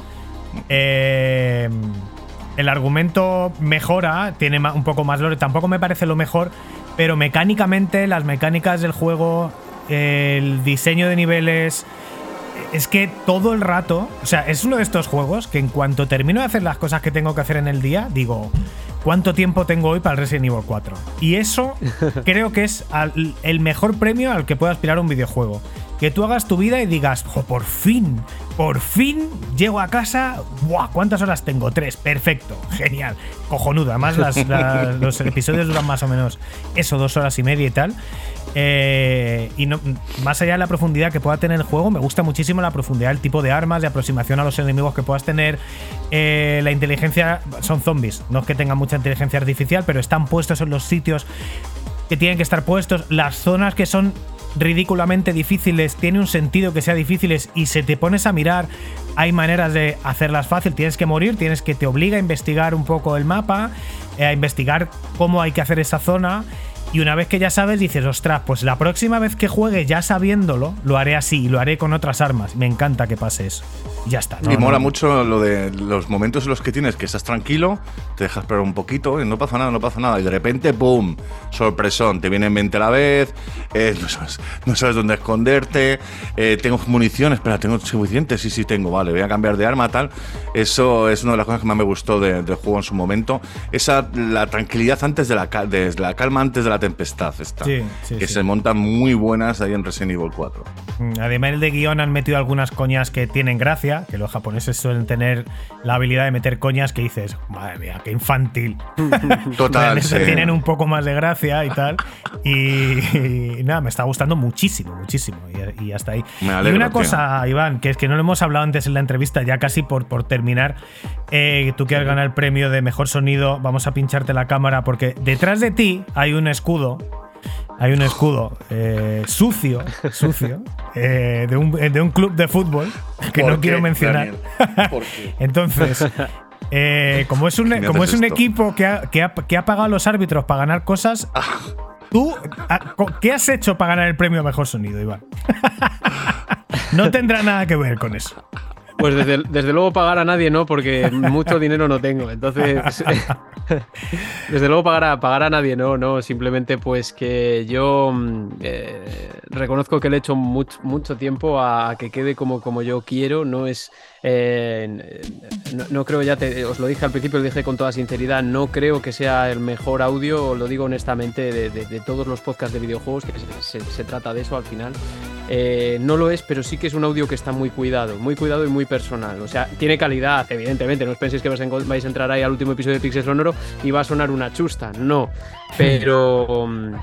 Pero el diseño siempre tiene una intención detrás. Yo me hago autorrefer... O sea, por ejemplo, si aparece una zona musical de la que estoy hablando una parte del discurso en, una, en un momento, igual si vuelve a aparecer o no, vuelvo a hablar de ello, vuelve a aparecer por detrás o hay sonidos escondidos. En este último, en este último programa lo hice, por ejemplo, capté, por ejemplo, en el último programa que he subido, del que ha hablado Nacho antes, en una sala de arcades, grabamos varias capas de sonido, con una grabadora Zoom, con un móvil, eh, luego grabamos con otra grabadora Zoom una cabina en la que se reproducía el sonido de Q-Sound, de la pantalla esa mítica que salía antes de Super Street Fighter 2, y ahí, por ejemplo, hice un pastiche de sonido entre todo lo que se grabó con varias capas paneadas en los dos, eh, en los dos canales para que diese la sensación de sonido inmersivo. Hay unos botones que se escuchan por un lado, otros por otro, otros un poco más al frente, etcétera, etcétera. Esas cosas son las que me gustan a mí. Y de fondo, pues el sonido de Q-Sound ahí escondido por alguna parte en una máquina que parece que está muy atrás, pero en realidad está grabada independientemente. Y tiene rever añadida, no lo sé.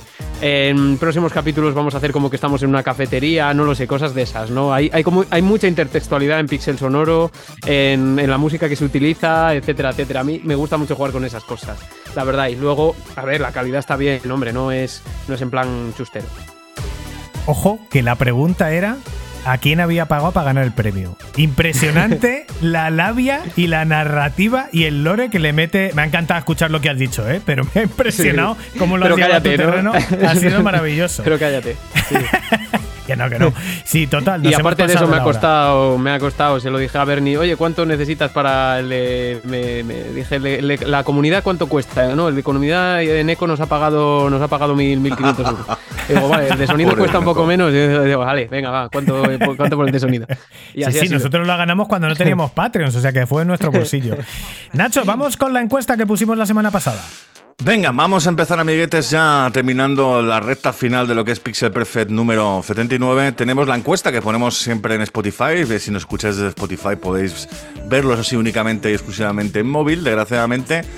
Y la pregunta era, ¿qué te parece el remaster de Last of Us 2? Que teníamos además varias opciones, que es añade contenido y calidad, completamente necesario con un 42,9%, una opción más con un 42,9%, un timo un 14,3% y compra impresc- imprescindible un 0.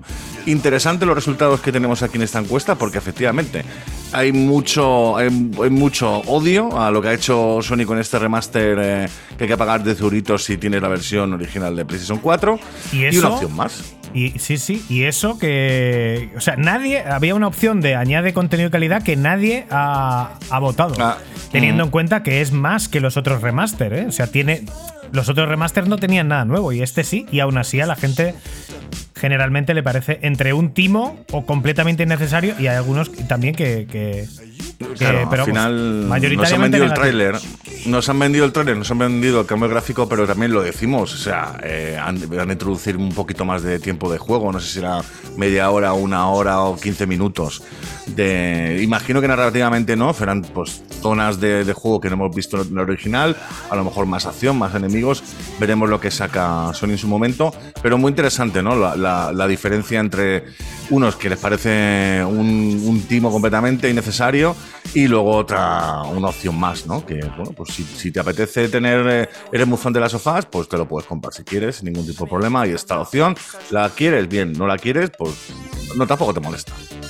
Comentarios del último Pixel Perfect videojuegos en iBox y eh, también en Spotify y también en YouTube. Primer comentario, Nacho, ven ya a Madrid, hombre.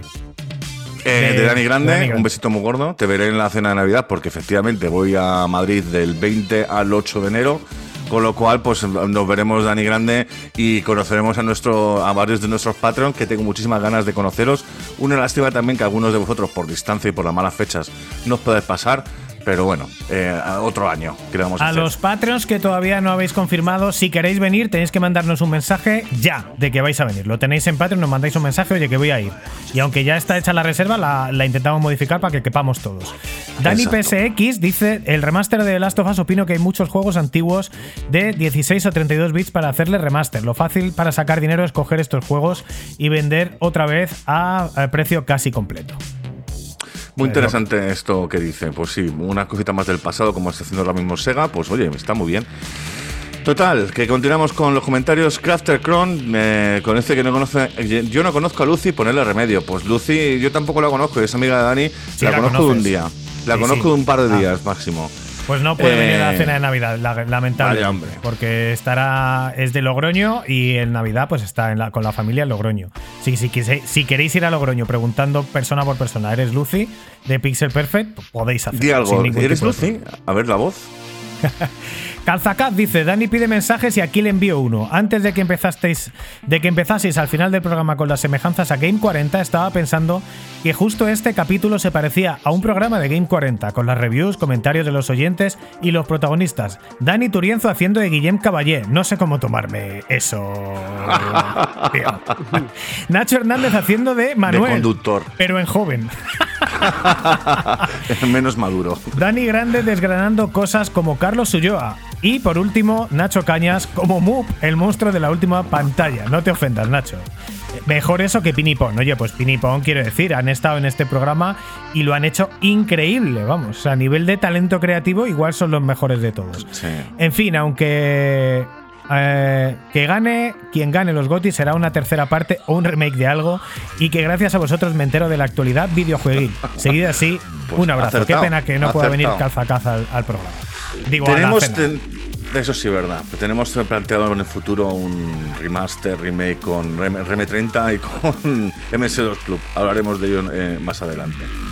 Tenemos también a Mike CD que no está haciendo la pole porque desgraciadamente no le saltan las notificaciones en- del podcast en Evox, pero luego más tarde ha escrito, pues nada, ya me lo he fundido, sois droga. Por una vez voy a llevar la contraria a nuestro querido Neturienzo. Yo creo que Alan Wake 2 no es el primer juego de nueva generación y el Cyberpunk para mí lo fue y quiero recordar que hubo consenso en la prensa. El Ratchet and Clank de PlayStation 5 una, una- era casi una película de Pixar hecha un videojuego. Ojo que Alan Wake 2 me parece alucinante y en los gráficos ahora mismo está el top. En fin, chicos, gracias, gracias por el programa. Me encanta cuando estáis los cuatro fantásticos. Una cosa, no sé hasta qué punto sabe Lucy de videojuegos, pero molaría un día que la trajeras y escuchar su pedazo de voz. Por último, felicitaros por el feedback tan positivo y merecido que recibís. Muchas gracias por el programa y un fuerte abrazo, guapos. A ver si un día se puede pasar Lucy, un día que, que venga por aquí a grabar nuevos jingles y por lo menos que entre en un directo o algo así, así la conocéis, porque Digo. yo le mando vuestros mensajes y ella es consciente de que al final, quieras que no, hay gente que ya le intriga saber quién y cómo es. Sí, es un piboncete y muy maja. Es un encanto de tía. Shane, pues otro episodio de más y mejor. Es interesante ver la incertidumbre que sobrevuela sobre la división de PlayStation de Sony. Es curioso cómo son capaces de lo mejor y lo peor en un mismo año. Es decir, son top en VR y mojones dispositivo de juego remoto. Gran programa, señores. Muchas gracias, Shane. Estoy de acuerdo contigo, pero yo tengo que destacar la valentía.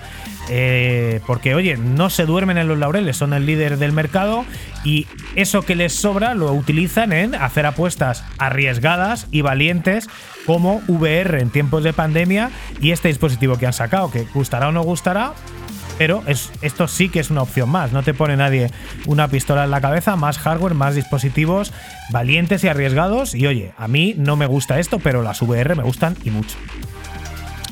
Continuamos con los comentarios. Tenemos a Crafter Cron. Hola, equipo. Muy buen programa. Como siempre, no decepcionáis y ha salido muy redondo. En relación al remake de The Last of Us 2, opino como Dani Grande. No veo mal que lo hagan. A full price, bueno, si eres un queroso, te lo compras de salida. Y si no, pues te esperan unos meses y ya lo compras rebajado. Y también lo que dice Nacho Hernández, que si lo ha preparado un equipo nuevo de Naughty Dog para romper mano y ver cómo funciona en el estudio, a esas personas también hay que pagarles, por supuesto. Que por cierto, Nacho, si para el día 8 te ves rebasado, yo te cubro, guiño. Esto tiene que ver con el tema de la gala de los GOTI, que me quisieron liar, pero yo trabajaba el viernes y ni de coña me, me levantó yo, a- o sea, me, me acuesto a las 5 para levantarme a las 9 al día siguiente. Eh, que por cierto, sí, sobre Amazon Luna nunca pensé que sería tan fácil jugar en la nube. Estaba viendo una serie desde un Fire Stick y cuando iba a pag- a pagar vi la publi de Luna. Instalé la aplicación en el Fire Stick y con el móvil para usarlo como mando. Y estuve jugando al Raid 4 a 1080 sin triones ni lag. Eso que tengo tres paredes entre el router y el Fire Stick. No soy nada fan de esa tecnología, pero he de reconocer que me sorprendió mucho. En relación a la PlayStation Portal, no creo que la compre este año todavía, pero si llegado el momento de tenerla todavía, no habéis probado ninguna, yo aviso y os cuento. Y ya para acabar, os dejo el título de una canción, que a ver si a alguno le suena de algo. Es The Founds. La canción es M4 Part 2, o sea, M4 Part 2, en versión larga de, de más de 8 minutos.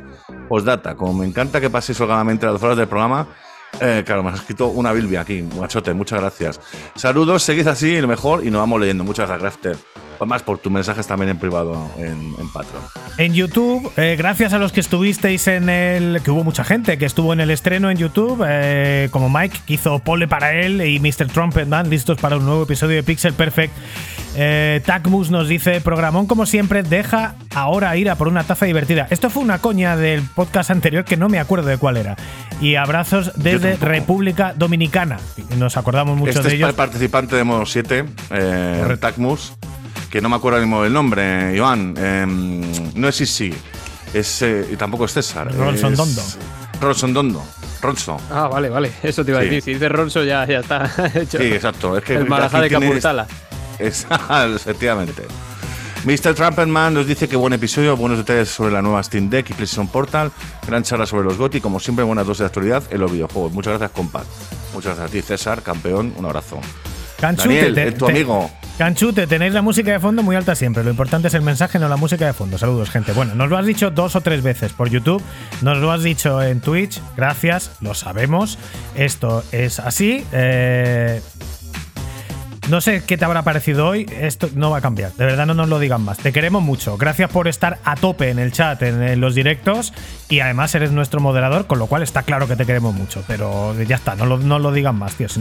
Esperamos que, que os guste, pero sabemos que hay gente que le gusta así, siempre hay un porcentaje de gente a lo que no le va a gustar y que nos arriesgamos a perderles como oyente. Si es así, lo sentimos, pero vamos a seguir haciendo las cosas como a nosotros nos parece correcto. Eh, eh, Mike. Mike. Grandes a los cuatro, fantástico. Sigo escuchando en modo podcast. Mike, deja un comentario, da un like y sigue en modo podcast. Muchas gracias, tío, nos ayudas un montón. Aquí tenemos a León, Lie00N, gran episodio chiquets. eh, seguid así y lo vais a petar. Y tenemos Este a muy bueno. user-IW7DT3LB2J que No- dice: Nombre de bot. Os escucho por Spotify, pero paso a saludar y a darle caña al like. Estáis a años luz del, red- del resto de podcast. Enhorabuena, menos mal, porque digo, si, si no hubiera puesto enhorabuena, hubiera pensado que estamos años luz por debajo. Por debajo, claro. pero bueno, muchísimas gracias. Además, es el comentario que más likes tiene. Así que súper bien. Nos ha encantado ese comentario, muchísimas gracias. Tayopis, nuestro querido maestro Tayopis, eh, visitad su blog, leer sus libros, comprarlos. Encantado de saludaros, buenas gentes, de verdad que siempre es una maravilla escucharos y me alegráis un montón la semana. Gracias por vuestro genial trabajo con Pixel Prefect y por favor seguid con este buen hacer que os caracteriza. Muchas gracias, señor. Y ya casi para terminar, nos quedan tres comentarios, Daniel. Sí, dos son de Jaco que dice: Grande caña está tarareando Robocop. Exijo que a, que a- de ahora, eh, que a partir de ahora, de vez, eh, en vez de poner músicas, las tarareéis todas. Sería la hostia. ¿eh? Empezando por Hernández tarareando Sonic R. Living in the city, you know La, la, you have to la, la, la, survive. la. Y así quedamos en paz con lo del Tamagotchi caballo. Esto no sé si lo he entendido. Jaco, Esto es lo del Red, Red Dead Redemption, lo de la coña que Ah, hice yo que vale, se molestó vale, a vale, alguien. vale. Es que me Vale, puedes vale. comparar a un, a un Tamagotchi, tío. Es un ejemplo. Jaco dice, yo relájate". también escucho el programa en Spotify y luego voy a YouTube a comentar. Entiendo que aquí es mejor sitio para ver comentarios y de otros y participar. Y ya luego los insultos por privado en Patreon, ok. Perfecto. Jaco, tío, de puta madre. Y ya, por último, el último mensaje, Software, que creo que sí que es, pero ahora mismo no me acuerdo del nombre. Muy buen podcast, digno de la élite. Creo que es Dani Álava. Eh, muy buen podcast, digno de la élite podcastil, o como se diga. Siempre se me hacen cortos. Lo empecé en Google Podcast, sí, ya sé que van a cerrar, y lo he acabado aquí. Así que ahí dejo mi like. Me quedo contando los días para el siguiente. Muchas gracias, Dani Álava. Si eres tú, que yo creo que sí, eh, te queremos un montón y esperamos verte en la próxima Skullcotter el año que viene, si nos invitan. Bueno, pues hasta aquí los comentarios, hasta aquí. Es increíble que hagamos el podcast cada vez más largo y que tengamos que andar la última hora atropelladísimo porque si no se nos hace más largo aún. Es increíble. Dos horas y media de Pixel Perfect. Nos hemos pasado media hora. Esto sí que nos suele pasar más habitualmente cuando dedicamos una sección larga y que no queremos cortar a un invitado. Y hoy estamos muy contentos de que el invitado haya sido Iván García de Pixel Sonoro. Eh, y nos gustaría saber, Iván, eh, pese al atropello, porque te hemos dejado comentar más al principio y luego hemos tenido que acelerar, ¿qué tal ha sido Sí, tu no experiencia en Pixel Perfect? No te preocupes, ya lo recalco lo que dije antes. eh, una alucinante la infraestructura que tenéis aquí montada para grabar. Me parece una obra de ingeniería. Seguid así, chicos, porque es muy difícil hacer programas en directo y yo creo que lo que hacéis lo hacéis muy bien, muy bien. A mí me costaría mucho hacer lo que hacéis vosotros. eh, lo digo en serio, eh, de verdad. Eh, entonces, os animo a que sigáis así. Yo seguiré escuchando, sabéis que ahí estoy desde las sombras, escuchándoos también y, y que os admiro muchísimo y muchísimas gracias, por supuesto, por haberme traído aquí a, a hablar lo que sea, aunque haya sido de forma atropellada, ¿qué más da? Si el caso es, es estar aquí compartiendo un ratico de podcast y sobre todo aprender de, de- de vosotros y de todo lo que hacéis, que lo admiro mucho, de verdad. Y de ti. ¿eh? que tenemos que aprender de ti, intentar. Nos gusta poner mucho malo la música, pero también deberíamos hablar un poquito también de la música de vez en cuando. Ah, no a tu nivel, porque tú sabes mucho, pero oye, No, no, no, destacar, que además- Cuando un juego tiene una banda sonora, decirlo. Y como por ejemplo Cyberpunk 2077, que lo ha jugado, ¿qué me dices tú? A mí me O por, ejemplo, o por ejemplo, la banda sonora de una experiencia VR de un Ah, eh, programador español, un diseñador español, que es Carlos Ulloa, amigo nuestro personal, que desgraciadamente no puede venir a la cena de los Patreons. Sí viene Manuel Martín Vivaldi, o sea que hay representación de Game 40 ahí, desde luego.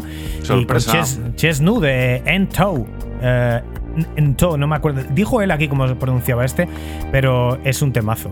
Por mi parte, Iván, decirte que mm, cuando empezamos nosotros en esto, yo tenía. Me daba un poco de vergüenza, ¿no? Eh, enfrentarme al público de nuevo.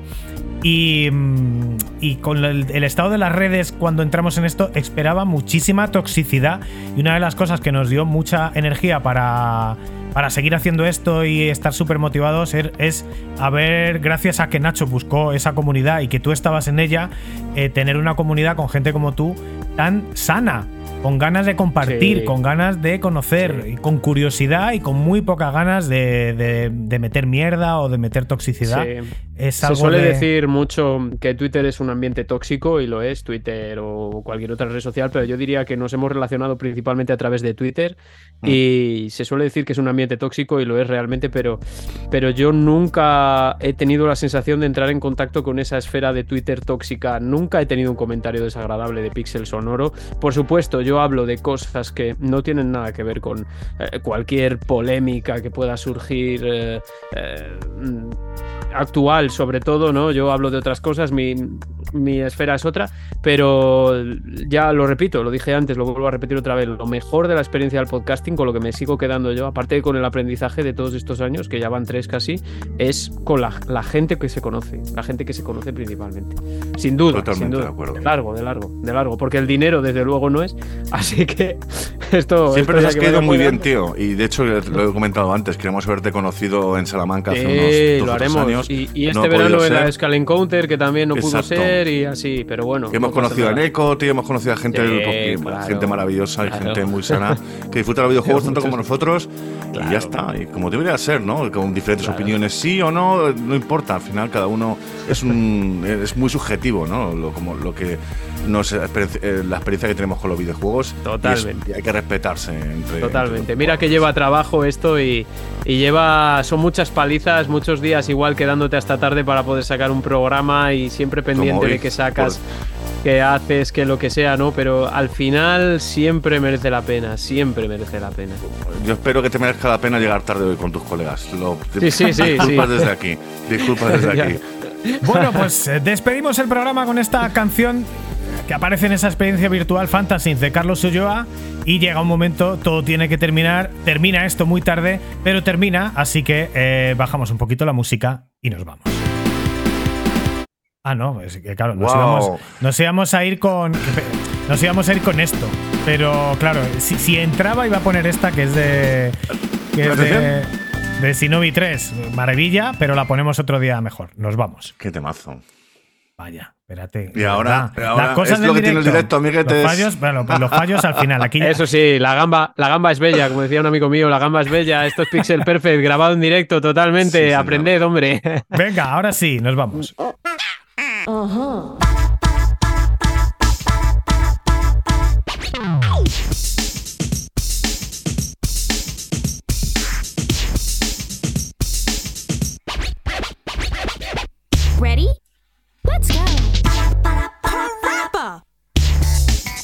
155 minutos de Pixel Perfect, esto no para. Es que es muy difícil en 2023 resumir cuando hemos tenido un invitado como Iván eh, García de Pixel Sonoro, que está debajo de la mesa, cómo eh, compartir todo esto con Nacho Hernández después de haber ido personalmente a Elche a, la- a los premios de los podcasting y haber asistido en directo durante 5 horas hace dos días a los GOTY de 2023 con todo lo que ha habido este año en 2023 y las noticias que han ido saliendo. En cualquier caso, espero que no se os haya hecho largo. A nosotros, por lo que sea, se nos va largo porque se nos hace corto y como siempre, Nacho, te quiero mucho. Estoy deseando que aparezcas por aquí dentro de muy pocos días y aquí te esperamos. En nada, tío, nada estoy allí, nada estoy amiguetes, ya sabéis, si, si os apetece pasaros eh, por la zona de Patros, haceros, y si no, pues quedamos algún día a tomar unas cañas por ahí, avisad, déjanos un comentario y ya está. Y muchísimas gracias también a ti, Dani, efectivamente, se me ha hecho rapidísimo el podcast, no me he dado cuenta, llevamos dos horas, no te digo más, por esta, la presencia de Iván de Pixel Sonoro, que tenía muchísimas ganas y que al final, mira, la mejor excusa, ganador del premio al mejor sonido por Gaming 2023, muchas gracias por pasarte, Iván. Muchísimas gracias a vosotros, un honor absoluto. Tenía muchas ganas de venir. Gracias, chicos. Bueno, pues aquí termina Pixel Perfect eh, número 79. Estaremos con el 80 eh, de alguna manera durante las Navidades, una vez presencialmente aquí, estará Nacho conmigo en esta misma Ahí. cámara y en este mismo Ahí. micrófono, porque no hay infraestructura de momento para más. Eh, veremos si para el año que viene podemos mejorarla, pero para los muy pocos días que estamos juntos al año, igual no merece la pena. Va a estar muy divertido, seguro que sí. Estaremos aquí dentro de más o menos dos semanas hablando de todas las noticias, todas las exclusivas, todas las novedades en el mundo de los videojuegos, en el programa de radio de ninguna radio. El programa de los videojuegos Pixel Perfect. Todo cambia, nada permanece y aquí estamos nosotros para contarlo. Adiós. Hasta luego. Game over, yeah.